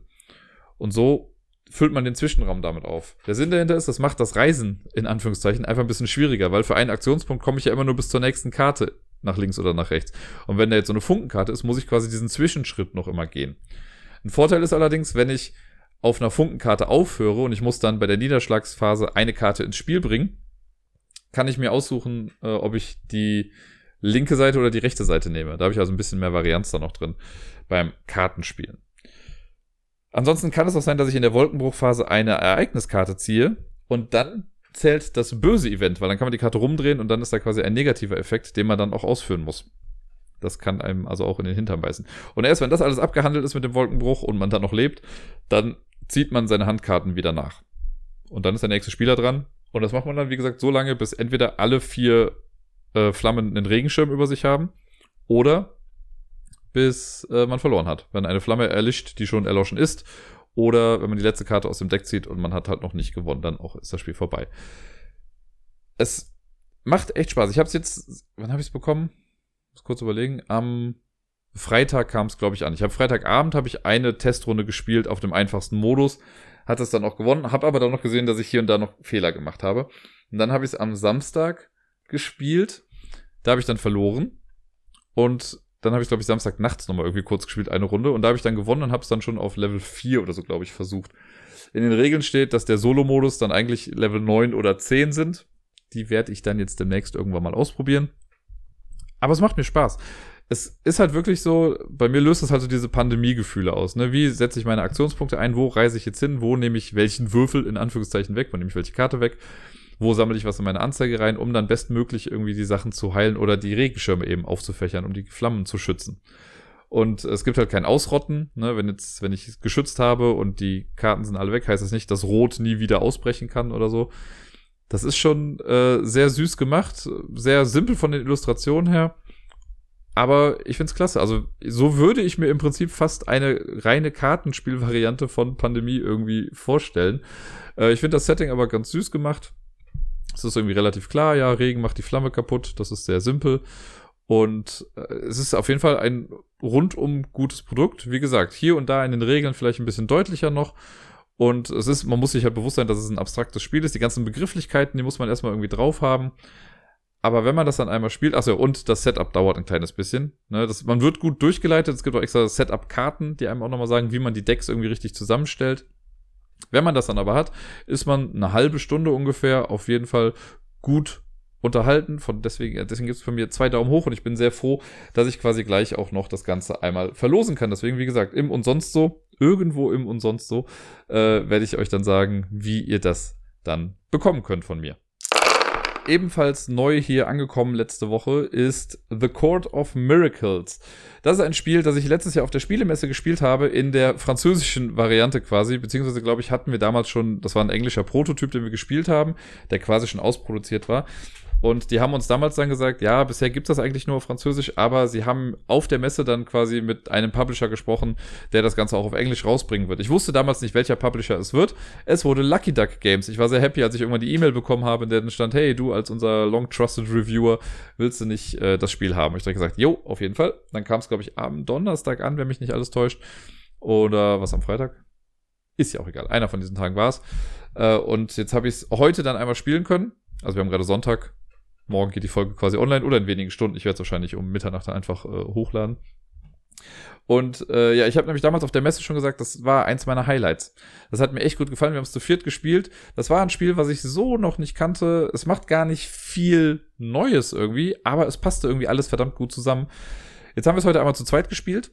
Das hat auch irgendwie Spaß gemacht, aber es ist nicht so gut wie mit, ich, ich glaube, drei Spieler müssten es schon sein. Äh, ab vier oder sogar fünf Leute ist das, glaube ich, super gut, das Spiel. Was sehr, sehr bemerkenswert ist, das Regelwerk ist echt schlank. Für dieses Spiel, also wenn man sich das erstmal sieht, das kommt in so einer Katan-Box daher, ähm, man würde erwarten, dass da irgendwie mehr Regeln drin sind. Aber allein die erste Seite, also man hat das Deckblatt von dem Regelding, dann deckt man das auf. Die ganze erste Seite ist nur Story. Dann kommt Setup. Und dann wird mit relativ viel Freiraum auf den Seiten, werden dann die Regeln erklärt. Man hat so, also um das mal ein bisschen runterzubrechen, wir haben quasi Paris vor uns äh, liegen und da gibt es verschiedene Nachbarschaften. Jeder Spieler spielt irgendwie eine Familie oder sonst irgendwie was. Man hat so eine Spielerfarbe und man kriegt vier Token am Anfang. Rogue-Tokens sind das. Äh, eins davon, das mit der Nummer zwei unten, äh, das kommt erstmal zur Seite, das kann man sich später freikaufen. Jeder Spieler hat dann also drei Token noch vor sich. Auf zweien ist ein Henchman mit einer Eins drauf und das andere ist der Beggar, der Bettler, der eine Null hat. Ähm, die sind aber quasi so verdeckt, dass man zwar sieht, welchem Spieler sie gehören, aber nicht, was da drunter ist. Also ob das jetzt die 1 oder die 0 ist. Wenn ich am Zug bin, muss ich eins dieser Token ins Spiel bringen, in eine der fünf Nachbarschaften, die es da gibt. Jede Nachbarschaft hat drei Einsetzfelder für diese Token. Dann lege ich das irgendwo drauf, dann mache ich den Effekt von dem Feld, auf dem ich das drauflege, und den Effekt der Nachbarschaft, wenn ich denn so möchte. Und ähm, dadurch kriegt man Geld, kriegt neue Karten, also kleine Ereigniskarten, die man ausspielen kann, die sehr cool sind, so, die sind so an Tarotkarten angelehnt. Äh, oder man kann den Penniless King, den kann man bewegen. Der Penniless King, der bewegt sich am Anfang von der Burg bis zum Scheiterhaufen, wo er dann wahrscheinlich, glaube ich, gehängt werden soll oder so. Oder er hängt irgendwen, ich weiß es gerade nicht ganz genau. Ich habe die Story eventuell nicht durchgelesen am Anfang. Und auf seinem Weg durch die Stadt sorgt er immer dafür, dass bestimmte Standoffs passieren. Denn immer, in, wenn der König an einer Nachbarschaft stehen bleibt, ähm, bei der auch Token sind, dann gibt es da ein Standoff. Und das bedeutet, die drei Felder, die da sind, werden dann aufgedeckt oder die Token, die da sind, werden aufgedeckt. Und der Spieler, der die größte Power da gerade hat oder den meisten Einfluss, der, dem gehört dann diese Nachbarschaft. Der darf dann eins von seinen Renown-Tokens äh, da reinsetzen. Renown-Tokens sind auch die Siegbedingungen. Jeder Spieler hat sechs Stück davon und wer zuerst alle sechs seiner Renown-Tokens ins Spiel gebracht hat, der gewinnt. Das ist quasi so eine Art Wettrennen in einem Vierspielerspiel war es auf der Messe halt so, dass diese Renown Talks aber ständig hin und her gewechselt sind, weil ich kann natürlich, also so ein Standoff passiert, entweder wenn der König dahin kommt oder wenn alle drei Felder besetzt sind. Und dann werden die aufgedeckt. Und dann gewinnt der Spieler, der die höchste Power hat. Sollte es ein Unentschieden geben, gewinnt der Spieler, der näher an dem Plus-Symbol in dieser Nachbarschaft dran ist. Es wird also relativ eindeutig gesagt auch, äh, also es gibt keine Unentschieden. Es wird immer aufgelöst. Sehr, sehr cool ist das. So, und warum sollte ich jetzt, äh, also es hat einen Vorteil, so einen Renown-Token reinzubringen in eine Nachbarschaft und dafür auch manchmal zu kämpfen. Denn zum einen bin ich einen Schritt näher am Sieg, weil ich so einen Token drin habe. Und wenn ein anderer Spieler dann später in diese Nachbarschaft reinkommt, um den Effekt der Nachbarschaft auszunutzen, das kann manchmal sowas sein wie, nimm dir zwei Münzen oder du kriegst ein neues Token oder sowas, also eine neue Fähigkeit, ähm, dann bekommt nämlich immer der Besitzer eine Münze aus der Bank. Das heißt, man kann das auch für sich selbst nutzen. Wenn ich jetzt eine Nachbarschaft habe, angenommen mir gehört die grüne Nachbarschaft, das wäre nicht so unwahrscheinlich in meinem Fall, äh, dann kann ich selber in die Nachbarschaft reingehen und kriege aus der Bank eine Münze dafür. Sehr cool. Es gibt fünf Nachbarschaften, das heißt, so wird man Token los. Jetzt könnte man sich ja denken, ja gut, dann gehe ich komplett auf die Nachbarschaften, aber dann habe ich immer noch einen Token nicht ins Spiel gebracht. Und es gibt so einen großen Marktplatz und in Verbindung mit einer, ähm, einer Nachbarschaft, da gibt es dann nämlich die Fähigkeit, auf dem Marktplatz darfst du ein Renown-Token einsetzen. Und da gibt es, glaube ich, fünf verschiedene Leisten oder sechs. Und für eine gewisse Anzahl an Münzen darf man dann dort einen Token reingeben und kriegt dann auch eine Fähigkeit. Die Fähigkeit ist entweder sowas wie, zieh noch eine extra Karte oder zieh zwei extra Karten, äh, lass den König ein, zwei oder drei Schritte weit gehen. Oder kauf dir halt deinen Brute, deinen Zweier-Token, das dir halt zwei Stärke gibt in bestimmten Bereichen. Zu zweit ist es halt jetzt so gewesen, dass wir relativ wenige Standoffs hatten, die gesettelt werden mussten, äh, weil wir nicht so oft alle drei Felder in einer Nachbarschaft voll hatten. Es ging eher dadurch, dass wir ja auf dem Marktplatz die Sachen eingesetzt haben. Ich weiß noch, als wir zu viert gespielt haben, war halt gefühlt fast jede zweite Runde wurde irgendwie so ein Standoff gemacht weil natürlich viel mehr Token unterwegs waren. Ne? Jetzt sind ja fünf Nachbarschaften mit jeweils drei Feldern, also 15 Stück. Wir haben aber nur sechs Token. Später waren es dann äh, acht Token, die unterwegs waren. Das heißt, die Hälfte aller Felder war immer frei. Wenn du mit vier Leuten spielst, hast du ja per se schon mal direkt zwölf Leute, die immer auf dem Feld irgendwie sind. Wenn ich übrigens dran bin und ich habe keinen Rogue-Token mehr in meinem Vorrat, muss ich eins nehmen, was schon irgendwo liegt und das dann bewegen. Also dann mache ich halt ein Feld wieder frei und lege das woanders hin. Das funktioniert zu zweit. Ich würde aber erst sagen, ab drei Leuten wird es erst richtig interessant. Äh, die Ereigniskarten, die man spielen kann, die haben ganz nette Effekte. Es gibt so den, den Hermit zum Beispiel, dann kann ich einen Renown-Token wieder runternehmen vom Board, krieg dafür aber fünf Münzen. Oder alle Spieler, die mehr Geld haben als du, müssen dir eine Münze geben. Alle Spieler, die mehr Renown-Token gerade im Spiel haben, müssen dir eine Münze geben. Das ist sehr cool. Das ganze Spiel dauert laut Verpackung 40 Minuten. Äh, wir haben jetzt heute zu zweit, wir mussten hin und wieder ein bisschen unterbrechen wegen dem Miepel äh, haben wir, glaube ich, ja schon wirklich so 40, 45 Minuten gespielt. Aber es macht einfach echt Spaß. Also es hat auch zu zweit schon Spaß gemacht. Aber ich habe mich wieder daran erinnert, wie lustig das war und wie spannend das war am Ende, weil man ja auch nie genau weiß, was die anderen Spieler in die Bereiche reingelegt haben. Es gibt zum Beispiel der Bagger, der hat eine Stärke von null, aber wenn äh, der an einem Standoff beteiligt ist, kriegt er vom Sieger halt eine Münze. So kann man sich halt auch dann irgendwie auszahlen lassen. Oder dann hatte ich den Pickpocket irgendwie, den habe ich mir später dann aus dem Beutel gezogen, weil es ist immer random, was man dann bekommt, äh, wenn man die Token austauscht. Pickpocket sagt, ja, wenn du den Standoff gewinnst, kriegst du so nochmal zwei Münzen aus dem Vorrat. So kommt man halt an Geld und das wechselt alles und die, der Einflussbereich wechselt hin und her.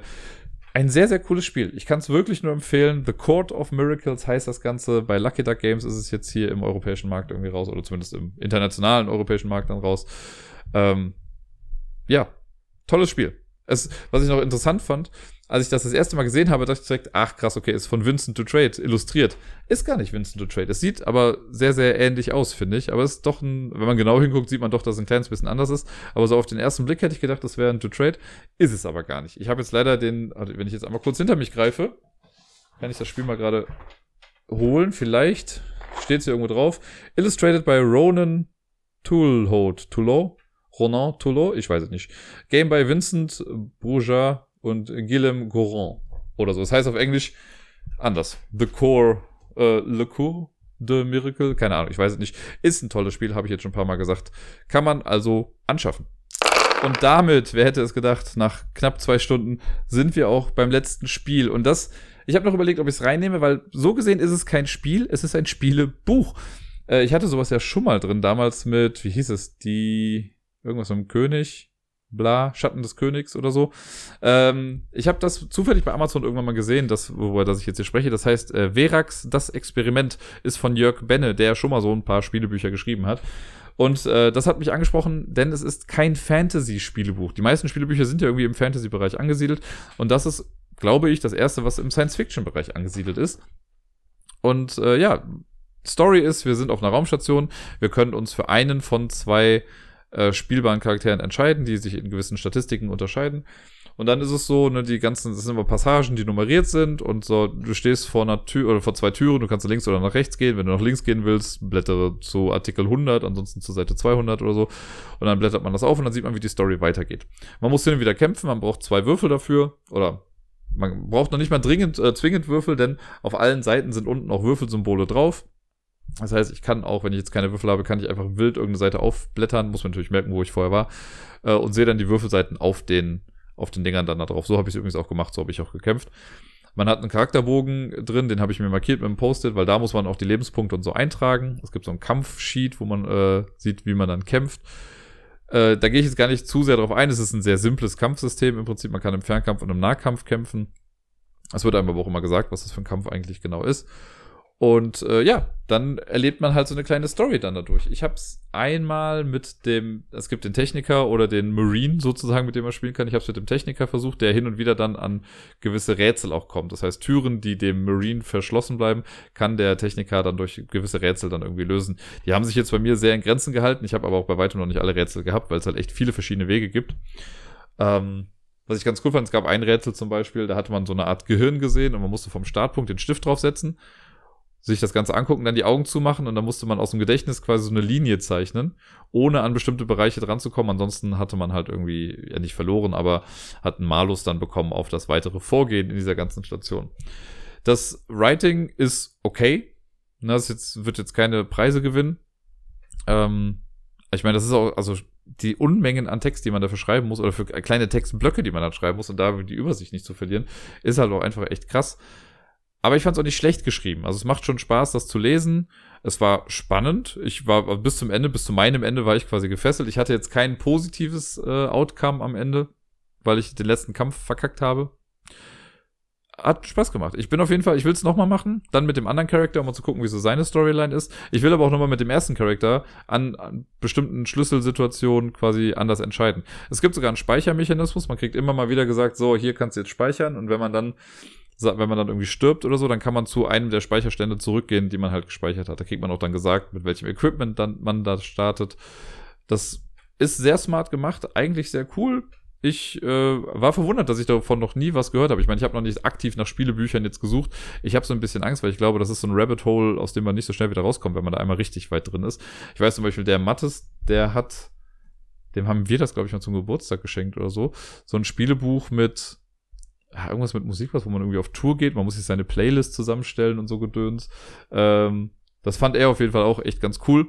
Und das geht halt quasi in die gleiche Richtung von Spielebuch, weil halt auch unten auf den Seiten die Kartendinger drauf sind und so, äh, die, die Würfelseiten drauf sind. Hat mich auf jeden Fall gut unterhalten. Es liegt gerade vor mir, deswegen äh, kann ich dazu nur Gutes sagen. Verax, das Experiment heißt das Ganze.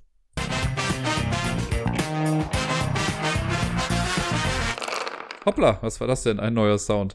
Wundert euch nicht, ich werde in Zukunft immer wieder ein bisschen was Neues ausprobieren und ich dachte mir, ich mache mal so ein paar klarere Trennungen zwischen den einzelnen Bereichen, denn wir sind jetzt quasi ja durch mit dem Spielbereich und ich habe es nicht geändert. Wir machen mal weiter mit der Top 10. Ich habe in der Pause und auch schon ein bisschen davor mal im Discord auch gefragt, so, ey, was sind denn so äh, Top 10 Listen, die ihr euch wünscht oder die ihr gerne sehen würdet? Macht doch mal Vorschläge. Und der erste Vorschlag, der kam, war von äh, Porri und Lauch. Und er hat gesagt, was wäre denn mal mit äh, Top 10 Microgames? Hat er sich gewünscht.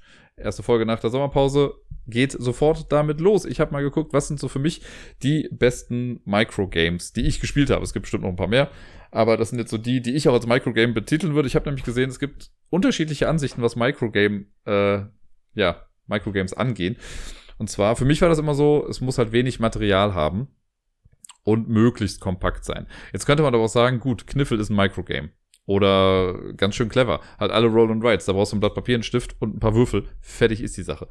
Ich habe, jetzt muss ich mal schnell durchgucken, damit ich nichts Falsches sage. In der ganzen Geschichte bei meinen Microgames ist ein Spiel mit Würfeln drin. Sonst ein so Roll and Write Spiel an sich habe ich rausgenommen aus der Sache, weil das für mich nicht per se ein Microgame ist. Auch wenn es sonst in die äh, Materialkategorie passen würde. Äh, aber ich finde, Microgames sollten auch, ja, ich weiß nicht, aus Karten irgendwie bestehen, nicht viel Platz in Anspruch nehmen. Auch das Roll and Rides brauchen nicht viel Platz, es ist mir vollkommen bewusst. Aber so gesehen ist auch Uno ein Microgame, weil man auch nicht viel Platz dafür braucht. Die haben aber, ja, weniger Material, weniger Karten. Ich habe ein Spiel, wie gesagt, mit Würfeln drin. Ich habe ein Spiel, was ein halbwegs noch Kartendeck äh, beinhaltet, aber an sich sonst sehr klein ist. Man kann also ein bisschen drüber streiten, ob es jetzt ein Microgame ist oder nicht. Ich habe auch schon von anderen Spielen gehört, wo Leute sagten, Fuse ist ein Microgame. Was super viele Würfel hat, sehr hektisch ist, lange, also nicht lange braucht, 10 Minuten braucht und so und schon ein bisschen Platz benötigt. Das wäre für mich jetzt kein Microgame. Wir gucken mal, vielleicht äh, erahnt ihr dann ja, was für mich eher so als Microgame zählt, wenn ich mal die Liste hier durchgehe. wir fangen einfach mal an mit dem zehnten Platz. Auf Platz Nummer 10 habe ich quasi direkt zwei Spiele, und zwar entweder Tides of Time oder Tides of Madness. Das ist ein Zwei-Personen-Drafting-Spiel. Im Prinzip das gleiche Spiel, nur bei Tides of Madness. Da gibt es halt den Cthulhu-Einfluss und da gibt es auch die Zusatzkomponente des Wahnsinns. Man kann also auch wahnsinnig werden in dem Spiel. Das ist bei Tides of Time nicht gegeben. Man spielt, glaube ich, es ist leider schon eine ganze Weile her, man spielt, glaube ich, drei Zeitalter durch. Man hat ein paar Karten auf der Hand. Ich nehme mir Karten, gebe dir die anderen Karten. Du suchst dir daraus dann eine aus, ich bekomme die Karten von dir, suche mir daraus eine aus. Das Ganze machen wir, bis wir, glaube ich, fünf Karten vor uns liegen haben und dann wird, werden Punkte verteilt.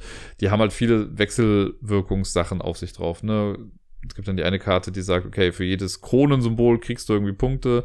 Dann gibt's dann hier Karten, die sagen, für jedes Blättersymbol kriegst du Punkte. Und dann gibt's Karten, die haben halt Kronen und Blätter drauf oder nur Kronen oder nur Blätter und so weiter und so fort. Schöne, viele ja, Symbiosen, die man da erschaffen kann. Wenn dann eine Runde um ist, dann kann man sich entscheiden, welches Gebäude man für den Rest noch behält. Die anderen kommen dann irgendwie wieder raus, dann wird alles wieder neu gemischt, man verteilt wieder fünf Karten und so weiter. Das macht man dreimal, bis man dann äh, am Ende nochmal die Punkte zusammenzählt und derjenige gewinnt dann. Das Tides of Time an sich ist schon ganz cool, echt ein gutes kleines Zwei-Personen-Drafting-Spiel. Ich fand Tides of Madness nochmal einen Ticken besser, weil halt diese ähm, Insanity-Sache noch mit reinkam. Das war halt ganz cool, weil bestimmte Karten, wenn man die ausspielt, dann kriegt man halt Wahnsinn und wenn man eine bestimmte Anzahl an Wahnsinnstoken hat, dann hat man halt auch instant verloren, weil man wahnsinnig geworden ist.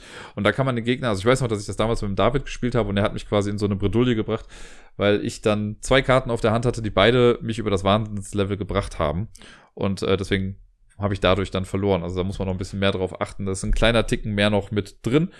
Aber fand ich sehr cool. Platz Nummer 10, Tides of Time oder Tides of Madness. Auf Platz Nummer 9 ein wirklich kleines Spiel aus der äh, Paco Games Reihe. Das sind diese kleinen Spiele, die in so einer, ja, in der Größe einer Kaugummi-Verpackung quasi daherkommen. Und die haben auch immer drei Buchstabentitel, weil Gum, ne, also Kaugummi, ähm, hat ja auch nur drei Buchstaben. Und das Spiel, was ich daraus jetzt gewählt habe, was ich quasi am besten fand von denen, die ich bisher gespielt habe, ist Shy. Also S-H-Y. Shy ist das, äh, soweit ich weiß, einzige kooperative Spiel aus dieser Reihe. Und es äh, ist auch recht simpel. Jeder das sind halt auch so kleine Karten, die halt dann dieses Format haben, die werden gemischt am Anfang. Jeder Spieler bekommt gleich viele Karten. Und dann beginnt ein Spieler und auf diesen Karten sind Buchstaben drauf. Einmal das Alphabet. So, wenn ich jetzt dran bin, spiele ich das B. Und dann muss der nächste Spieler einen weiteren Buchstaben spielen und da muss irgendwie ein Wort draus werden.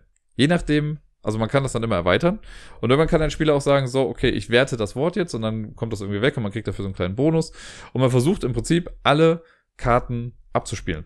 Also wenn man alle Karten weg hat, dann gewinnt man das Spiel. Es gibt dann noch so eine Passkarte, das heißt, wenn ich mal dran bin und ich habe absolut nichts mehr, was ich spielen kann, dann kann ich einmal passen. Das geht aber auch nur einmal im ganzen Spiel, dann werde ich einmal übersprungen. Äh, und ansonsten gibt's, glaube ich, wie gesagt, noch mal so ein paar Joker oder so, die man da noch mit reinnehmen kann. Äh, es ist schon sehr fordernd. Zu zweit haben wir es mal gespielt, da ist es jetzt wenig, ups, schon wieder an das Ding rangekommen. Ähm, da hat man halt perfekte Informationen. Ne? Das heißt, alle Karten, die ich nicht habe, da weiß ich ja, dass du die haben musst. Und deswegen ist das nicht ganz so spannend. Da wurde aber schon mal so ein kleiner Lösungsvorschlag gemacht, wie, okay, man verteilt trotzdem so viele Karten, wie man im Dreispielerspiel bekommen würde. Und dann gibt es einen Nachziehstapel. Und immer, wenn ich eine Karte gespielt habe, muss ich eine Karte nachziehen. So hat man halt nicht die perfekte Information, sondern kriegst du nach und nach dann erst die ganzen Buchstaben. Fand ich aber sehr cool, ist halt wirklich ein Microgame, ein paar Karten, man braucht wirklich nicht viel Platz. Das ist auch vom Format her mit eins der kleinsten Spiele, das ich so habe. Äh, und ich finde es immer wieder ganz cool. Dann auf Platz Nummer 8. Circle the Wagons von, ich meine, es ist von Buttonshy Games, wenn mich nicht alles täuscht.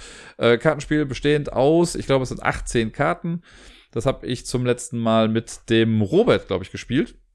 Und äh, ja, 18 Karten. Auf den Karten sind vorne drauf so kleine, also sind immer vier Felder auf einer Karte drauf, in verschiedenen Farben mit verschiedenen Symbolen. Und die äh, drei Karten davon werden am Anfang, also die Karten werden alle gemischt, drei Karten werden dann aufgedeckt mit der Rückseite. Auf der Rückseite stehen quasi äh, nochmal Scoring Opportunities, so Sachen, für die man nochmal Bonuspunkte bekommt am Ende. Und die anderen 15 Karten, die werden dann in einem Kreis ausgelegt. Äh, es gibt irgendwo quasi einen klaren Startpunkt. So, und dann beginnt ein Spieler und der darf sich dann entscheiden, nehme ich die nächste Karte oder beziehungsweise ich kann mir irgendeine Karte im Kreis nehmen.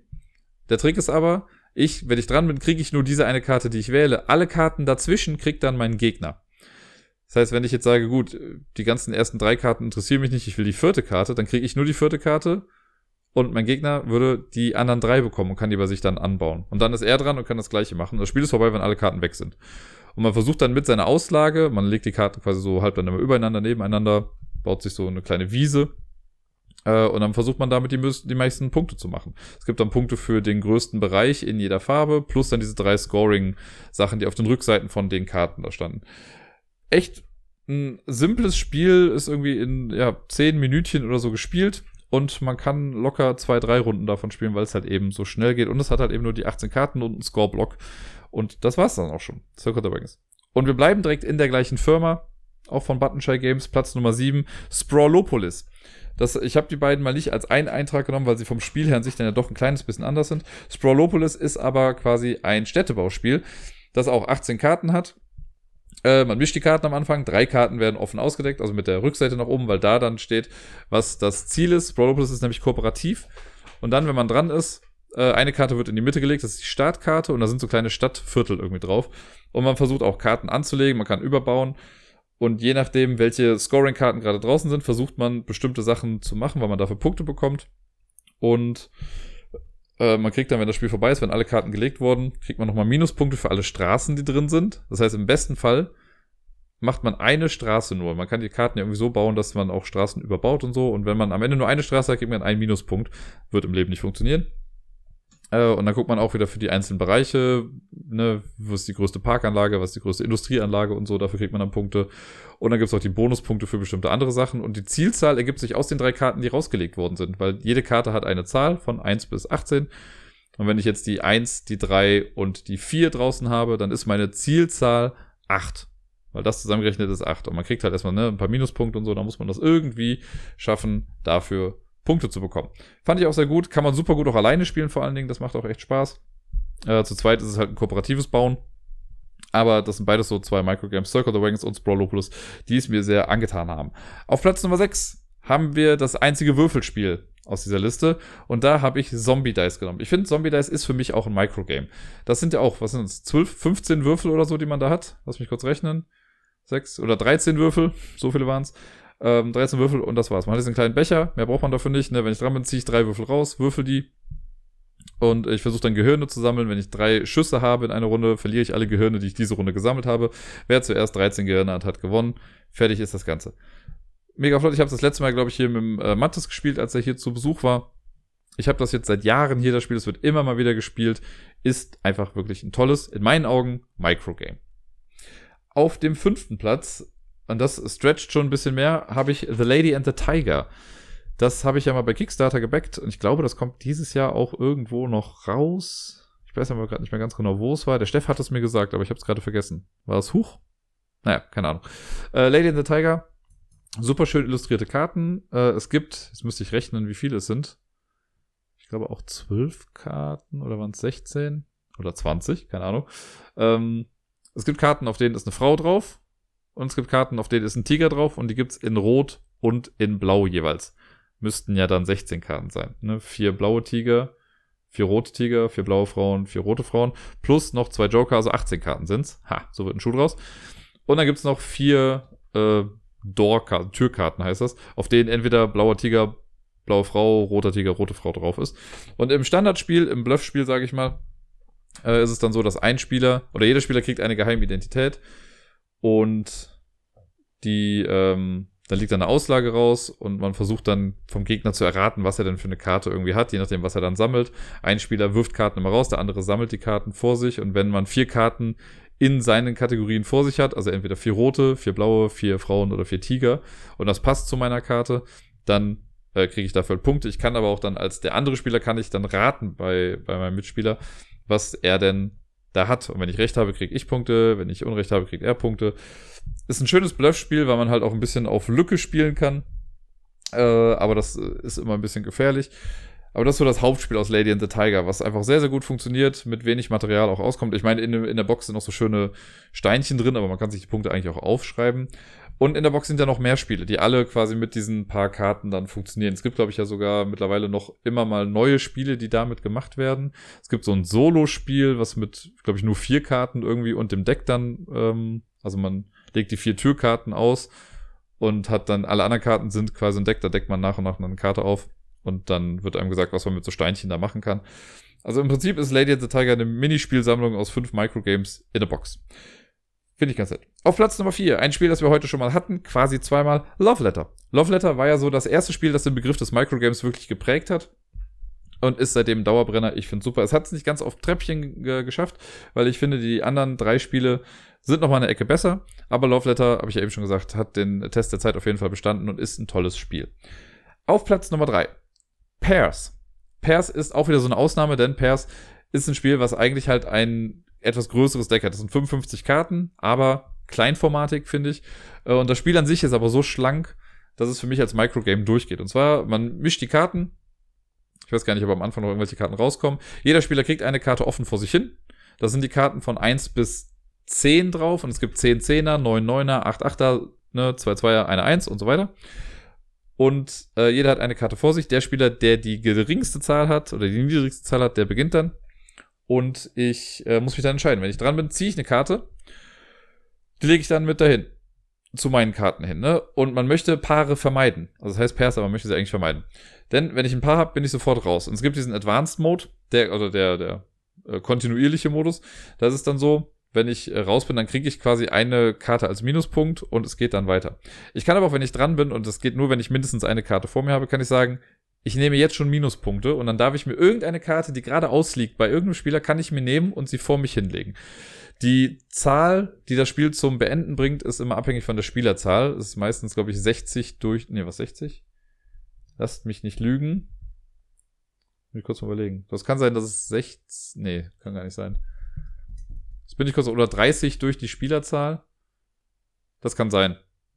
Irgendwie so zumindest. Ich glaube, es war, wenn ich jetzt mit fünf Leuten spiele, dann ist das, das zwölf irgendwie die Zahl, äh, die das Spiel zum Beenden bringt. Sondern wenn ich jetzt mit ein paar Leuten spiele und ich sage, ich habe jetzt schon eine acht und eine neun vor mir, dann kann ich sagen, wenn ich dran bin, ich höre auf, weil die Uschi gegenüber, die hat vielleicht eine drei vor sich liegen. Dann nehme ich mir die drei von ihr und nehme die schon mal als Minuspunkte und meine acht und meine neun kommen dann raus. Dann sind die schon mal weg und dann geht's im Uhrzeigersinn weiter. Wenn ich dann dran bin, muss ich so oder so erstmal wieder eine Karte ziehen und es geht dann weiter. Und wer dann irgendwann die Zielzahl erreicht hat, der hat dann das Spiel verloren. Das heißt, es gibt immer nur einen Verlierer, die anderen können sich dann als Sieger äh, freuen. Und das war's dann im Prinzip. Man kann mit diesem Deck auch tausend andere Spiele noch irgendwie spielen, aber dieses Pairs ist so das, was man flott erklären kann eigentlich und was schnell gespielt ist. So ein super Pub-Game eigentlich, weil man halt nur dieses Deck hat, man hat Karten vor sich und ja, entweder ziehe ich eine Karte oder ich sage nee. Man kann auch den sehr simplen Modus machen. Sobald einer ein paar hat, ist das Spiel komplett vorbei und man fängt nochmal ganz von vorne an. Aber dieser kontinuierliche Modus, wo man immer weiter spielt, der ist schon echt ganz nett. Auf Platz Nummer zwei habe ich Coop. Coop war für mich, oder Q einfach nur, war für mich der, das zweite Microgame nach Love Letter, glaube ich, was ich so gespielt habe. Q ist ein super tolles Bluffing-Game. Ähm, ich weiß gar nicht, wie viele Karten es sind. Ich glaube, es sind 18 aber sicher bin ich mir gerade nicht. Karten werden gemischt, jeder Spieler kriegt zwei Karten verdeckt vor sich hin. Auf den Karten sind verschiedene Rollen drauf. Sowas wie der Großherzog oder der Botschafter, das ist alles in so einem Universum angesiedelt mit hier, Politik und so Gedöns. Und wenn ich am Zug bin, darf ich behaupten, was ich möchte zu meinen Karten. Ich kann sagen, ich habe den Großherzog und mache die Aktion des Großherzogs. Und äh, dann macht man das. Und dann ist der nächste Spieler dran und kann auch behaupten, was er möchte. Das geht so lange gut, bis ein Spieler sagt, ich glaube dir nicht, dass du diese Karte vor dir liegen hast. Und dann kann folgendes passieren. Also angenommen, ich klage jemanden an. Ne, angenommen, die Katrin sitzt mir gegenüber und sie sagt, sie ist der Großherzog. Ich sage, ne, hast du nicht. Dann kann folgendes passieren. Sie sagt, doch, habe ich, zeigt mir ihren Großherzog und dann verliere ich ein Leben. Ein Leben heißt, ich muss eine meiner Karten offen aufdecken. Sie darf dann den Großherzog also sie darf die Aktion machen und kann den Großherzog äh, ins Deck mischen und zieht eine neue Karte, damit keiner mehr weiß, was sie jetzt dann da hat. Kann aber auch sein, dass ich sage, du hast den Großherzog nicht. Und sie sagt, ja, Mist, stimmt, sie hat ihn wirklich nicht. Dann verliert sie ein Leben und ne, ich hatte dann recht quasi in der Geschichte und sie darf die Aktion dann auch nicht machen und dann ist der nächste dran. Es gibt allerdings auch eine Karte, Nee, das muss ich gerade überlegen, damit ich mich hier nicht überschlage. Genau. Man sammelt auch Geld in der ganzen Geschichte. Und es gibt dann zum Beispiel die Assassine. Für vier Münzen ist das, glaube ich. Genau, für vier Münzen darf ich einen Attentat ausführen. Dann kann ich sagen, ich habe die Assassine, ich greife dich an. So, und dann kann die Person jetzt sagen, mm, ja, okay, dann gebe ich das Geld ab und die Person deckt eine Karte auf und verliert dadurch einen Lebenspunkt.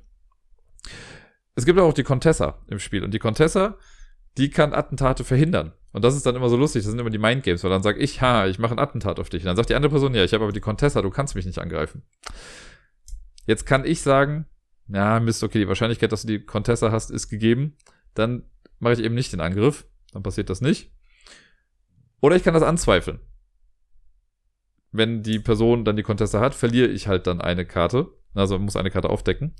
Aber es kann natürlich auch sein, dass die andere Person geblufft hat. Und wenn ich sage, ich glaube dir aber nicht, dass du die Contessa hast und sie hat die Contessa nicht, ist die instant raus aus dem Spiel. Weil zum einen muss sie eine Karte umdrehen, weil sie geblufft hat und es war nicht richtig. Also sie hat halt geblufft und verliert dadurch ein Leben. Und ich darf mein Attentat machen und deswegen hat sie auch die Karte raus. Ich sage bei dem Spiel auch immer, ich bin total ehrlich. Ich sage immer die Wahrheit bei dem Spiel. Zumindest am Anfang. Na, gar nicht wahr. In der ersten Runde nicht, aber danach dann immer. Weil dieses, ich bin der Großherzog, ist so eine Standardsache. Eine Sache, die man nämlich immer machen kann, die auch keiner verhindern kann, ist äh, der, ähm, ist, man nimmt sich eine Münze. Mit dem Großherzog darf man sich, glaube ich, zwei Münzen nehmen. Es gibt auch irgendeine Karte, die sagt, na, ich verhindere dies und jenes, das darfst du nicht machen. Man kann irgendwie Karten tauschen. Super viel Gebluffe, super viel gespielt. Man muss ein bisschen lügen können bei dem Spiel, aber ich finde das einfach so gut mit so wenig Material, also mit so ein paar Karten, dass da so eine düstere Atmosphäre manchmal am Tisch entsteht und man nicht mehr weiß, wem man irgendwie trauen kann. Das Ganze ist dann Last Man Standing, ne? Wenn beide meine Karten aufgedeckt sind, bin ich halt raus, dann spielen die anderen noch schnell weiter. Man kann es, glaube ich, mit bis zu, ich glaube, sechs oder acht Leute oder so spielen. Äh, und ich habe es bisher in wenigen Runden nicht funktionieren sehen. Also man muss natürlich auch Leute haben, die lügen können und das gerne machen. Aber äh, an sich war das sonst irgendwie immer ein großer Hit. Deswegen ist Q auf Platz Nummer zwei. Und auf Platz Nummer eins sollte nicht großartig verwundern, denn ich habe schon in diesem Podcast sehr viel über das Spiel erzählt. Es ist ein Spiel, was noch gar nicht so lange in Deutschland draußen ist, seit einem Jahr jetzt in etwa. Ich habe es schon ein bisschen länger. Spiele es seitdem oft und häufig. Ich habe es jetzt in letzter Zeit nicht mehr so oft gespielt, weil ich es davor sehr viel gespielt habe. Aber es handelt sich um Palm Island. Palm Island, das Spiel, was jetzt auch bei Cosmos herausgekommen ist äh, und vorher bei von John Mietling, ich weiß gar nicht, wie sein Verlag hieß oder heißt. Äh, dieses schöne Spiel, was man komplett in einer Hand spielt. Das ist für mich so ein Microgame per se, also Deluxe, weil man braucht ja nicht mal einen Tisch. Man hat diese Karten in der Hand und damit spielt man dann. Und das kann man im Zug spielen, das kann man sonst wo spielen. Ähm, das klappt super gut. Man versucht, ne, so die größtmögliche Punktzahl irgendwie zu erreichen mit den Sachen, die man da auf der Hand hat. Stored Resources, gibt die Sachen aus, um Sachen aufzuwerten und so weiter und so fort. Klappt super gut. Mir macht das unfassbar viel Spaß. Ist von all diesen Microgames das, was ich am häufigsten gespielt habe, was ich äh, am häufigsten auch weiterempfehlen würde.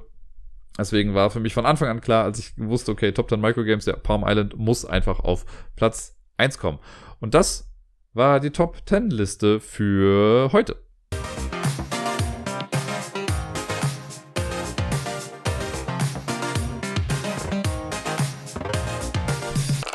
Und sonst so, ja, direkt nochmal neuer Sound. Der kam mir direkt ein bisschen zu lang vor. Naja, mal gucken. Ihr könnt ja mal schreiben, was ihr davon so haltet. Ich äh, habe ja eben schon gesagt, ich probiere jetzt mal ein paar Sachen aus. Tja, wir sind um umsonst so angekommen. Ich wünschte, ich hätte jetzt Unmengen viel zu erzählen und würde jetzt auf drei Stunden kommen. Werde ich sehr wahrscheinlich nicht, weil, um ganz ehrlich zu sein, in den letzten sechs Wochen ist jetzt nicht so mega viel passiert. Ähm, es hat ja, bei den letzten Folgen wusstet ihr ja schon, dass der Miepel ja auch weg war. Äh, Gerda und Miepel waren ja in Lettland für eine ganze Weile, deswegen war ich dann nach der, nach der letzten Folge vor der Sommerpause war ich, glaube ich, noch drei Wochen dann alleine zu Hause. Da habe ich jetzt auch nicht so sonderlich viel gemacht. Ne? Ich habe ja viel gestreamt und so und äh, habe hier und da noch ein paar Sachen dann irgendwie erlebt. Äh, aber das war's dann. Und als sie dann wieder kam, ja, viel Zeit noch mit dem Miepel irgendwie verbracht und dann hat auch mein neuer Job angefangen. Deswegen, äh, darüber kann ich halt ein kleines bisschen was erzählen. Äh, aber ja, zum einen, äh, ich habe ja auch schon mal gesagt, eben ne, die neuen Sounds sagt gerne mal Bescheid, äh, wie ihr das so findet. Ich dachte mir, vielleicht hebe ich mal die Bereiche so ein kleines bisschen mehr voneinander ab. Äh, ich habe aber auch kein Problem damit, das wieder wegzumachen und so. Aber ich ne, bin ja immer offen für Neues und probiere gerne Sachen mal aus. Deswegen das, ja. Der neue Job, relativ spannend. Ähm, also ich bin jetzt schon seit, lass mich nicht lügen, seit drei Wochen da. Genau, ich habe am 10. August habe ich angefangen. Eigentlich läuft der Vertrag ja seit dem 1. August, aber da war die Schule noch zu, waren ja noch Ferien und dann ab dem 10. August ging es dann äh, los für mich. Und die ersten zwei Tage waren noch sehr ja, easy, da waren noch Ferienspieltage, da waren nicht allzu viele Kinder da, konnte ich einfach so ein bisschen das Gebäude kennenlernen und Kollegen kennenlernen, das war ganz gut. Dann an dem Mittwoch ging es dann ab, da war ich das erste Mal dann in meiner Klasse wurde super lieb von äh, sowohl der Lehrerin als auch von äh, den Kindern aufgenommen. Wir haben so eine kleine Frage-Antwort-Stunde quasi mit mir dann gemacht. Da konnten die mich schon mal ein bisschen kennenlernen. Ja, und ich war echt stolz auf mich, muss ich mal sagen. Also ich, ich habe jetzt acht Monate lang nicht gearbeitet davor. Und ich habe am ersten Tag habe ich es geschafft, alle Namen drauf zu haben von den Kindern. Das ist ja mal so ein kleines Mammutprojekt, äh, weil es ist, ne, Ich, also ich hätte, ich habe mir die Woche gegeben quasi, um das drauf zu bekommen. Aber ich hatte direkt am ersten Tag wusste ich, welches Kind wie heißt bei mir in der Klasse. Nicht in der ganzen Schule, aber bei mir in der Klasse. Es sind äh, am Nachmittag 25 Kinder, die ich dann da habe ungefähr. Ist zum Glück eine der kleineren Truppen noch, aber äh, ja, das ist immer so die. Ich finde es halt doof, wenn ich vor einem Kind stehe und auf einmal nicht weiß, wie es heißt. Ne, das, weil die Kinder müssen sich einen Namen merken. Lustigerweise muss ich ja sagen, also man merkt wieder mal, wie oft es doch bei Schulen und Grundschulen vor allen Dingen auch vorkommt, dass da nicht so viele Männer sind anscheinend. Weil wie oft ich jetzt schon Frau Ros genannt wurde, einfach aus Reflex von den Kindern, ist echt lustig. Aber die meisten haben es jetzt drauf. Herr Ros oder Rosi. Es gibt auch Kinder, die Dirk sagen, weil an der Schule ist das nicht so festgelegt. An meiner alten Schule war es ja noch so, dass es quasi fest war, dass die Kinder uns mit Herr Ros ansprechen mussten. Äh, oder halt, gut, in meinem Fall Rosi habe ich auch durchgehen lassen als Spitzname. Äh, hier können die sich das aussuchen. Ich habe jetzt eigentlich immer auch immer, bin beim Heros geblieben, weil ich das immer ganz gut finde, so ein bisschen für professionelle Distanz und so, ne, dass man so ein bisschen schon noch auf Abstand geht. Gerade auch für die Eltern, weil es gibt auch Kollegen, die ich jetzt habe, die auch den Eltern gegenüber das Du anbieten und so. Und das finde ich eigentlich nicht ganz so gut. Also ist nicht so ganz meine Art und Weise, aber das darf halt jeder so machen, wie er möchte da. Das ist halt wieder ganz nett, dass es da so ein bisschen Individualität gibt. Ja, und so insgesamt, ich habe jetzt alle Kollegen mal kennengelernt. Äh, ich komme soweit auch mit allen irgendwie klar. Ich habe jetzt durch Corona-Maßnahmen so, haben wir nicht so viel Kontakt mit den jeweils anderen Klassen. Ich habe meine Ergänzungskraft, die mit bei mir ist. Und äh, ja, aus der Nachbarklasse quasi noch einen, einen Kollegen. Und die anderen sehe ich halt dann mal kurz in den Teamsitzungen. Und sonst sieht man sich halt mal kurz über Flur irgendwie, ne? Da gibt es jetzt nicht so mega viel Austausch gerade. Das ist noch ein bisschen schade. Hilft aber auch dabei, dass ich mich in der Gruppe schneller einleben kann, weil ich halt einfach, ja, für mehr Zeit quasi immer bei der Gruppe dann verbringe. Und alles in allem bin ich so weit, glaube ich, ja auch, also auch beruflich ganz gut angekommen. Es ist halt schon krass was anderes. Ne? Ich war vorher an einer echt großen Grundschule mit ja, 560 Schülern und irgendwie ja, knapp 400 Kindern, also 370 oder so im offenen Ganztag. Hier sind es jetzt, ist die Hälfte im Prinzip. Ne? Und das ist schon alles viel geringer. Und klar, ich muss auch für mich gucken, ähm, also ich freue mich, dass ich in Anführungszeichen nur Gruppenleitung gerade bin und ich nichts Administratives mehr großartig machen muss. Aber die Sachen sind da, laufen da ein kleines bisschen anders. Ne? Die, die Leitung, sage ich mal, leitet anders, als ich geleitet habe. Und natürlich gucke ich noch so ein kleines bisschen immer noch mit meinem, äh, mit meinem Blick, mit meinem Leitungsblick auf die ganze Sache und denke mir dann oft so, hm, okay, das habe ich anders gemacht, das würde ich vielleicht sogar auch anders machen. Aber es ist nicht meine Aufgabe. Und das finde ich eigentlich ganz gut. Ich bin ja gerade ausführendes Organ. Ich weiß aber auch, dass wenn ich also der hat das auch schon angeboten, weil er weiß ja, dass ich das vorher gemacht habe auch, äh, dass ich quasi auch hingehen könnte und sagen könnte, ey du, guck mal, ich habe so zwei, drei Ideen. Aber das will ich gar nicht großartig machen. Ich will ja gar nicht äh, mehr machen. Noch nicht zumindest. Jetzt gerade will ich erstmal nur ankommen, will vor mich hinarbeiten. Und das Wichtigste für mich ist wirklich die Arbeit mit den Kiddies. Und das macht auch echt viel Spaß. Ich hatte jetzt gerade am Freitag wieder so einen coolen Tag mit den Kids, viel gespielt und die haben schon so ein Vertrauen auch zu mir gefasst. Ne? Da gibt's äh, Kinder, die, also das ist halt gerade ein bisschen schade mit den ganzen Corona-Maßnahmen, ne? die suchen dann auch so ein bisschen Kontakt und wollen irgendwie dann kommen und äh, so ein bisschen schmiegen sich dann irgendwie an. Und äh, ja, aber für die Kiddies ist es, äh, also mit den Kiddies ist es super. Was halt anstrengend ist, sind halt die Corona-Sachen gerade. Ne? Ich meine, ich bin froh, dass es diese Maßnahmen gerade noch gibt und sich die Kinder da in weitesten Teilen auch dran halten.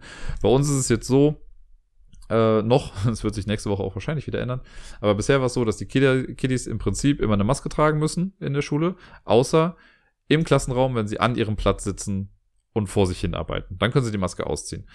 Und so generell in unterrichtsähnlichen Situationen können sie die auch auslassen. Das heißt, in der OGS, wenn wir jetzt irgendwie an einem Tisch sitzen und was spielen, dann müssen die die Maske auch nicht anhaben. Wenn wir beim Essen sind, müssen sie die Maske auch sowieso ausziehen. Was ein bisschen schade ist, ist, dass die Kinder momentan zumindest noch auch auf dem Schulhof die Masken anhaben müssen. Und das hat halt jetzt gerade bei dem heißen Wetter, das wir die letzten Wochen hatten, war das halt echt ein bisschen blöd, weil es ist zwar okay, mit einer Maske so rumzugehen, ne, und also ich habe ja auch voll nichts dagegen, ich bin ja voll pro Maskenpflicht und so. Äh, aber für Kiddies, die dann draußen Fußball spielen wollen, ist das einfach mega anstrengend. Ich habe es ja schon gemerkt, ich habe mit einem Kollegen mal kurz für 10 Minuten Basketball gespielt, äh, während die Kinder irgendwie was anderes dann gemacht haben. Und wir waren beide so am Arsch danach, weil das dann doch schon noch mal ein bisschen anstrengender ist. Und deswegen war das jetzt ganz gut, dass ich den Kindern dann noch so ein paar Brettspiele noch gezeigt habe, weil wir dann drinnen einfach viel gemacht haben. Die stehen auch gerade tierisch auf Papierflieger bauen. Das dann haben wir schon eine kleine Papierflieger-WM auch draus gemacht. Und ähm, ja, es ist, ist schön wieder zu arbeiten. Also ich habe ja, der, der letzte Tag davor, also der 9. August, war ein Scheißtag, weil ich dann dachte, nein, ich muss wieder arbeiten, ich will nicht, ich will nicht. Ähm, aber das hatte sich relativ schnell erledigt. Das war, für, das war da noch ein großer Sonntagsblues. Äh, jetzt bin ich aber froh, auch wieder so einen halbwegs geregelten Tagesablauf zu haben. Ich meine, ich arbeite jetzt zu keinen unchristlichen Zeiten. Ich muss um äh, eigentlich an jedem Tag um 11 Uhr anfangen und bin um 4 Uhr raus. Das ist total verträglich an ein paar Tagen. Also ich habe es jetzt noch so gemacht, dass ich an einem Tag auch was später anfange. Dafür fange ich an einem anderen was früher an. Ähm, ist ganz cool. Ich habe jetzt auch schon die ersten Elternabende hinter mich gebracht, weil ich habe nicht nur eine Klasse, ich habe quasi anderthalb Klassen. Ne? Wir haben bei uns in der Stufe, ich bin in der zweiten Klasse ja, ich habe jetzt die äh, 2b und die 2c hat aber keine eigene Gruppenleitung, sondern wird auf die 2a und die 2b aufgeteilt. Das heißt, ich habe davon nochmal die Hälfte dann irgendwie mit dabei. Und da war ich jetzt bei beiden Elternabenden und das lief auch ganz gut. Das haben die Eltern mich auch mal alle gesehen. War soweit auch echt ein sehr, sehr sympathischer äh, Eindruck, den ich da hatte. Und ich glaube, ich habe mich bisher auch ganz gut verkauft da. Alles in allem ein sehr, sehr gelungener Start für mich. Ich freue mich auf jeden Fall und bin mal sehr gespannt, was da noch so kommt. Und vor allem das Coole ist ja, dass ja eine Freundin von mir äh, auch an der Schule arbeitet und sie jetzt da jeden Tag zu sehen, ist einfach auch sehr, sehr schön und sehr cool. Und wir haben uns auch letztens mal nach, nach der Arbeit dann noch getroffen und war noch was essen. Das äh, ist sehr schön. Sehr, sehr gut. Genau. Ja, ansonsten habe ich in den letzten zwei bis drei Wochen, kann man ja schon fast sagen, auch so eine Art ja, kleinere Twitch-Pause gemacht. Ne? Ich habe ja sonst auch vorher immer viel über Twitch erzählt, was ich da so gemacht habe und gestreamt habe. Äh, jetzt in letzter Zeit war auf jeden Fall immer nur Lampalooza dran. Und sonst habe ich relativ wenig gemacht, weil ich gemerkt habe, so in meiner Sommerpause musste ich auch da mal so ein bisschen aufs, auf die Bremse treten. Ähm, ich hatte schon gemerkt, dass das doch irgendwie alles ein bisschen viel gerade war. Ne? Und gerade auch in Vorbereitungen auf die Arbeit und äh, viel passiert bei Miepel und so. Da musste ich einfach mal so einen kleinen Gang irgendwie runterschalten. Ich habe aber vor, jetzt demnächst dann wieder irgendwie mehr zu machen. Ich habe jetzt so eine kleine äh, ja, für mich mal so einen kleinen Plan erstellt, wann ich was machen kann. Und da werde ich, werde ich nur irgendwann starten müssen und dann werde ich mich daran auch halten. Weil, ne, also ich meine, ich kriege ja auch hier wieder so ein bisschen Geld davon, äh, von Twitch. Und das will ich ja auch, dass die Leute, die da was geben, dass sie auch was Verlässliches haben. Dass sie nicht das Gefühl haben, sie haben jetzt irgendwie Geld zum Fenster rausgeschmissen oder so. Ähm, und ansonsten, also ich werde auch nicht, also ich habe ja schon vorher jetzt nicht immer nur Brettspielsachen gemacht, ne? Was ich jetzt gerade für mich ja so ein bisschen entdeckt habe in der Sommerpause, ist Valorant, so ein Ego-Shooter, so ein Taktik-Shooter aller äh, Counter-Strike, aber mit so ein paar Special-Fähigkeiten.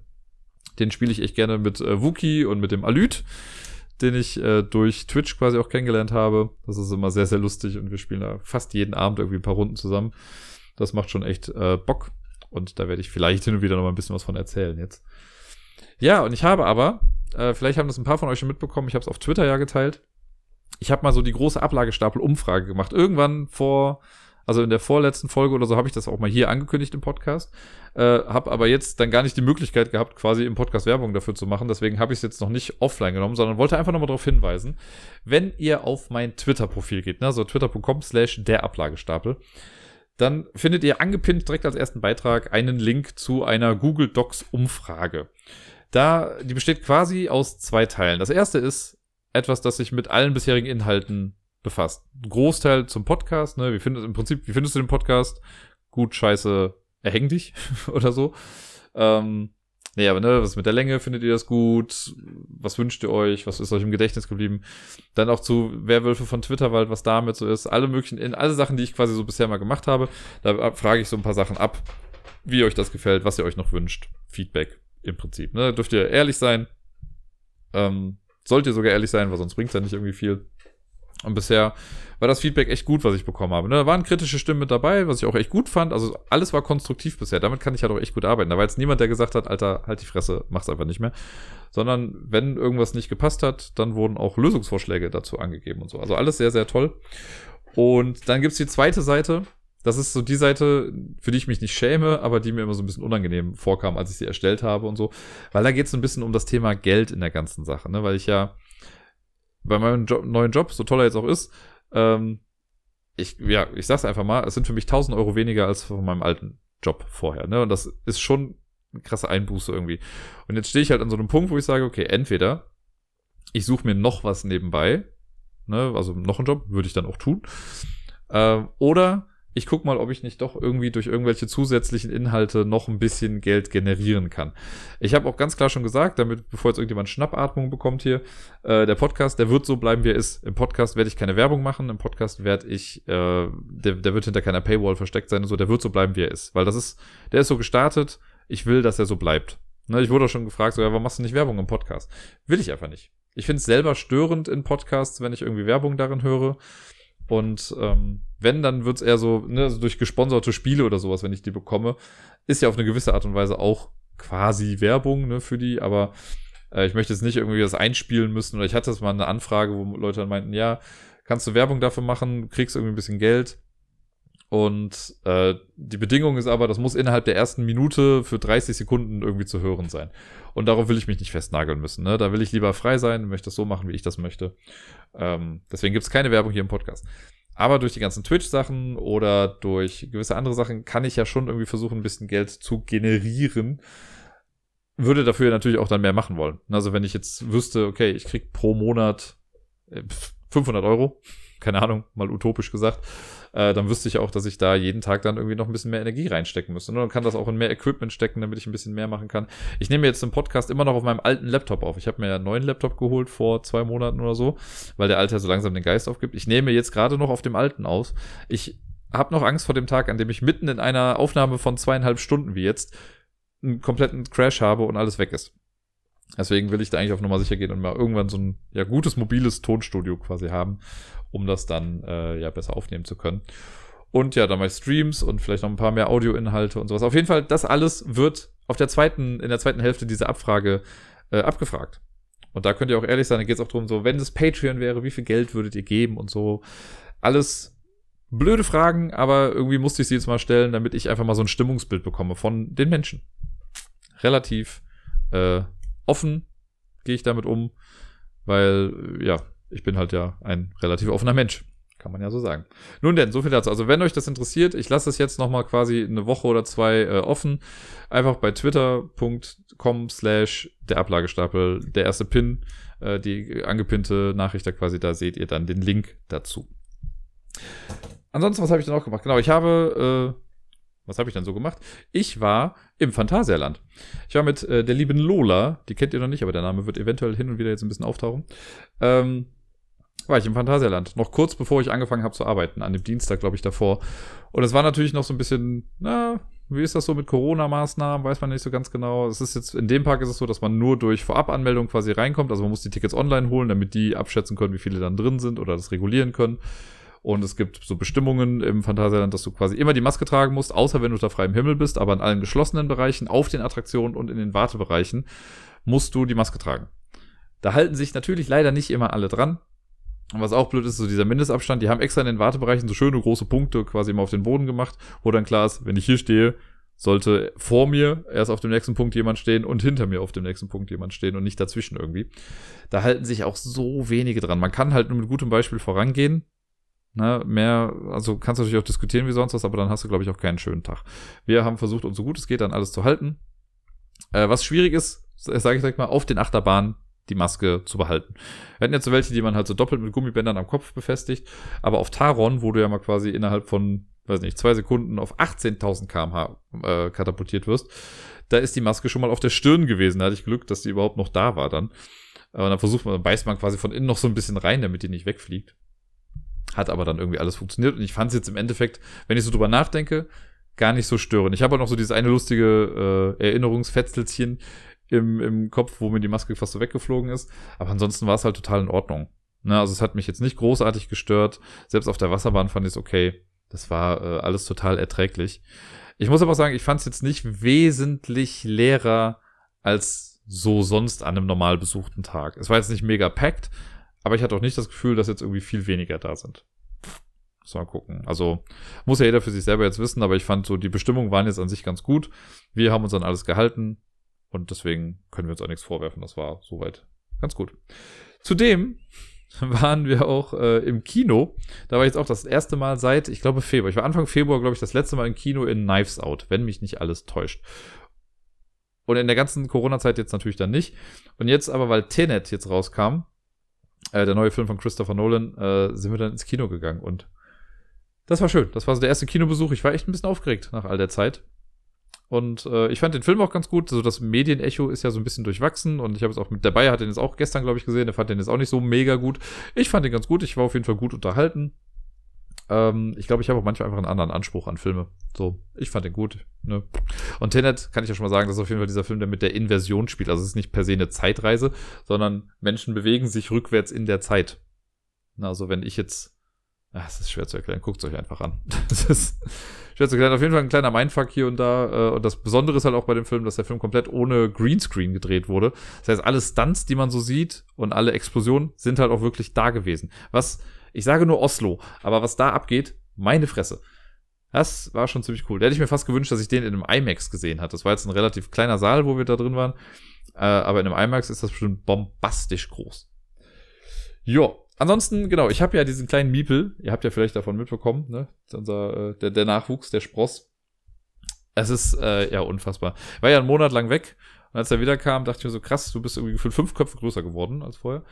Und es war, ähm, ich war echt ein bisschen nervös, als sie wiederkam, weil ich dann dachte, die war einen Monat lang weg. Also von, von Lebensmonat drei bis Lebensmonat vier war sie weg. Das heißt, ein Viertel ihres Lebens hat sie mich nicht gesehen. Ich dachte, okay, wird sie mich wiedererkennen? Was ist da irgendwie los? Es war wirklich sehr, sehr seltsam. Und dann habe ich sie am Bahnhof abgeholt, hatte sie dann auf meinem Arm, da war sie erst ein bisschen quengelig und hat, dann hat sie, glaube ich, wirklich noch ein bisschen gebraucht, um mich auch wieder einzuordnen. Und dann war aber, ich weiß gar nicht mehr, ob es am gleichen Abend war oder spätestens am nächsten Morgen war dann so der Moment, wo ich sie äh, auf dem Arm oder auf dem Bauch irgendwie bei mir liegen hatte und dann hat sie mich halt angeguckt und sie musste halt so grinsen und ach, da ist mir, da ist mir quasi äh, ein Stein vom Herzen gefallen und eventuell auch ein Tränchen im Auge. Das war auf jeden Fall sehr schön und seitdem ist dieser kleine Sonnenschein, der hier einfach äh, ja noch nicht rumkrabbelt. Krabbeln kann sie nicht, sie arbeitet gerade dran, dass es jetzt irgendwie ein bisschen besser klappt. Aber sie ist eigentlich so ein goldiges, gut gelauntes Kind. Es gibt gerade hin und wieder mal immer so ein bisschen Schwierigkeiten. Also so langsam kommen ja auch die Zähnchen. Und ähm, ja, ich meine, der Körper wächst, dann ist mal was mit dem Bauch und dies und jenes. So Kleinigkeiten sind ja immer, dann schreit sie ein bisschen mehr. Aber sie ist auch einfach so ein süßes, süßes kleines Kind. Ähm, lacht viel, ne, und ist sehr, sehr neugierig auf jeden Fall und greift nach vielen Sachen. Und ach, ich, äh, ich hab sie ganz gerne. Ich bin heute noch mit ihr ein bisschen spazieren gewesen im Bondolino, also in so einem Trageding, äh, wo ich sie dann quasi, wo ich die Hände dann für nicht brauche. Da war sie so ruhig, dann sind wir hier über den Friedhof spaziert. Das habt ihr ja schon mitbekommen, ne? wir wohnen ja hier in der Nähe von dem Friedhof und da kann man einfach ganz gut in der Natur dann auch spazieren. Ähm, da hat sie ganz aufgeregt erstmal sich alles angeguckt, aber war ganz ruhig dabei und ist dann quasi dann an meiner Brust eingeschlafen. Da sind wir noch ein bisschen weitergegangen und ach ja, ist schon schön. Sehr, sehr schön auf jeden Fall. Und äh, die also wenn ich mir überlege, in zwei Wochen ist sie schon ein halbes Jahr alt. Krasser Scheiß, wie schnell die Zeit da irgendwie vergeht. Das ist echt heftig. Ich bin mal sehr gespannt. So langsam geht's ja dann noch schon so in die Phase, erste Wörter. Das kommt jetzt schon, also die Stimme ist auf jeden Fall da, sie testet sie auch regelmäßig, vor allen Dingen in der Lautstärke. Das ist dann noch nicht mal so ein Schreien aller, ich habe Hunger, gib mir Essen, ich sterbe, sondern guck mal, wie laut ich sein kann, guck mal, was ich mit meiner Stimme machen kann und dann halt richtig laut. Aber cool, mich freut das ja sehr. Ähm, so überlege ich mal, ob ich noch irgendwas habe. Genau, ich bin Street Art mäßig, bin ich noch ein bisschen jetzt hier durch Köln gegangen, habe mal ein bisschen mein Portfolio erweitert. Und das bringt mich gerade noch zu einer Sache, die mich total nervt gerade. Also Street Art mega gut und alles und freut mich und ist super und yay. Äh, aber ich habe gerade mit Instagram voll das Problem. Also ich habe ja Street Art Accounts, mit denen funktioniert auch komischerweise irgendwie noch alles. Aber mein Ablagestapel-Account, mit dem ist irgendwas kaputt. Ich weiß nicht, was genau. Ich habe ja, äh, es gibt ja so einen tollen, ich sag's mal, so einen Instagram-Stalker, den ich habe, der so ein bisschen auf den Piss geht äh, und mir immer wieder irgendwelche komischen Nachrichten schreibt. Schöne Grüße. Ähm, und ich weiß nicht, ob äh, die Person damit irgendwas zu tun hat. Aber das, ich weiß, kann mir halt vorstellen, dass vielleicht irgendjemand mich irgendwie gemeldet hat oder sowas für irgendwas, was ich irgendwie getan haben soll. Keine Ahnung. Ich kann keiner Person mehr, also ich kann nicht mehr liken, ich kann keiner Person mehr folgen. Ich habe heute habe ich noch Bilder hochgeladen von Spielen, die ich gespielt habe. Ich kann keine Texte mehr dazu schreiben. Ich kann mein Profil nicht ändern, weil ich letztens da mal den Link für die Umfrage reinhauen wollte. Äh, das ging auch nicht mehr. Ich kann, ja, ich kann Bilder hochladen ohne Text und ich kann Stories hochladen. Das war's. Mehr kann ich nicht mehr machen in Instagram. Und das nervt tierisch und ich verstehe nicht warum. Ich habe schon mehrfach das Feedback-Ding dahin geschickt. Die sollen das überprüfen, sollen sonst was machen, um zu sehen, dass ich halt keinen Quatsch damit mache. Also, dass ich nichts gemacht habe mit diesem Account. Das nervt total. Das ist echt ein bisschen blöd gerade. Ich meine, da hängt jetzt nicht mein Leben von ab, ne? Aber alleine heute, ich habe mich dann gewundert, ich habe halt auch Texte dazu geschrieben und habe nicht die Nachricht bekommen, dass es das gar nicht geht. Ich habe halt alle Bilder hochgeladen und dann habe ich bei zwei, drei Bildern nur so stand dann drunter, was ist denn das für ein Spiel, was ist denn das für ein Spiel? Und ich dachte, Leute, könnt ihr nicht lesen, das steht doch da. Und dann habe ich gesehen, nee, alle, weiß nicht, 14 Bilder, die ich heute hochgeladen habe, komplett ohne Text. Nervig ist das. Ganz, ganz nervig. Aber damit wir das Ganze jetzt hier, weil ich bin jetzt quasi auch durch, würde ich mal sagen, äh, damit wir das auf einer guten Note beenden, ich habe es ja eben schon angekündigt, Wolkenbruch, das Spiel von den von Consens, äh, von Dachshund Games, habe ich ja äh, quasi blind direkt zweimal geholt, weil ich mir dachte, komm, ich möchte äh, den Verlag ja auch ein bisschen mit verbreiten und ein bisschen das Word spreaden, dass Dachshund Games jetzt der neue Shit aus Köln ist, was Brettspiele angeht. Äh, und jetzt bin ich auch ganz froh, dass mir das Spiel auch gefallen hat, weil sonst hätte ich jetzt Problem gehabt. Aber das äh, ist ja nicht der Fall. Mir gefällt's ja. Und deswegen verlose ich quasi eine ähm, Ausgabe des Spiels Wolkenbruch, das neue Spiel von der, äh, ja, von den Consens, von Ducks Games. Und alles, was ihr dafür tun müsst. Denn es wird in dem Spiel, wird gesagt, es gibt ja diese vier Flammen, die äh, quasi geschützt werden sollen, komme was wolle.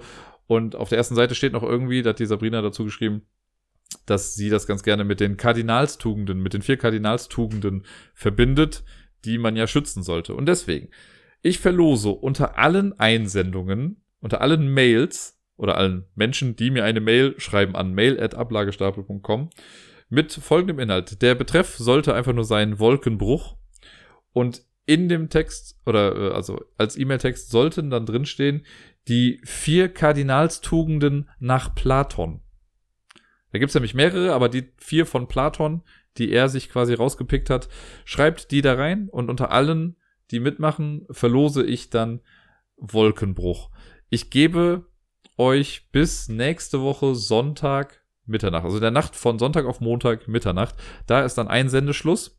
Und dann werde ich im Podcast nächste Woche dann quasi auswürfeln oder auslosen, wie auch immer, wer von den richtigen Einsendungen äh, dann das Wolkenbruchspiel zugeschickt bekommt von mir. Klar soweit? Ich glaube, ich habe nichts vergessen. Der Rechtsweg ist ausgeschlossen. Äh, und ja, es ist noch original verpackt und alles. Ich schick's dann los, kostet nichts. Ich muss dann natürlich von demjenigen, der gewinnt, die äh, Adresse bekommen, damit ich das dann dahin schicken kann. Und ich habe letztens übrigens gemerkt, ich habe da schon mal im hier, was war das, im Februar oder so, habe ich ja das Dick Out verlost. Und ich habe das Gott weiß wann irgendwann losgeschickt und erst letztens habe ich dann auf Twitter gesehen, das hat mega lange dort, bis das ankam. Ich weiß nicht, was die Post da macht, weil gefühlt habe ich eigentlich gedacht, Pakete kommen immer relativ schnell an, aber ich glaube, so blöd das ist meine, die Poststation, die ich hier habe, die macht so einen Scheiß, weil ich habe schon äh, zwei, drei Briefe auch dann darüber irgendwie abgeschickt, weil ich da gerade in der Nähe irgendwie war und das dann da abgegeben habe. Und auch die haben so lange gebraucht, bis sie angekommen sind. Wohingegen andere Sachen, die ich dann einfach in den Briefkasten irgendwo schmeiße, die sind gefühlt am nächsten Tag dann da. Also ich sollte wirklich mal gucken, wo ich die Pakete abgebe demnächst, damit die was schneller ankommen. Es hat mir mega leid getan. Lieber Nico, falls du zuhörst, sorry. Äh, aber ich hoffe, du hast Spaß mit dem Spiel gehabt. Aber ja, Wolkenbruch, also eine E-Mail mit dem Betreff Wolkenbruch an mail.ablagestapel.com und im E-Mail-Text dann die vier Kardinalstugenden nach Platon. Wenn ihr die da reinschreibt, seid ihr an der Auslosung oder bei der Auslosung dabei. Und ich werde dann bekannt geben, nächste Woche Montag im Podcast, wer gewinnt. Sollte also alles klar sein. Jetzt bin ich durch für heute. Zwei Stunden 45 Minuten für die erste Ausgabe nach der Sommerpause ist doch ganz gut. Ich bin auch langsam echt ein bisschen durch. Sitze ja jetzt schon ein bisschen länger dann hier und äh, kann das Ganze jetzt auch quasi dann gleich direkt veröffentlichen. Ich wünsche euch allen eine wunderschöne Woche. Schön, dass ihr wieder eingeschaltet habt. Ich freue mich wieder dabei zu sein. Es fühlt sich so an, als wäre ich nie weg gewesen, nachdem ich jetzt so viel geredet habe. Und wir hören uns spätestens nächste Woche, wenn nicht irgendwann zwischendurch bei Twitch oder sonst wie. Nun denn, spielt viel und auf Wiedersehen.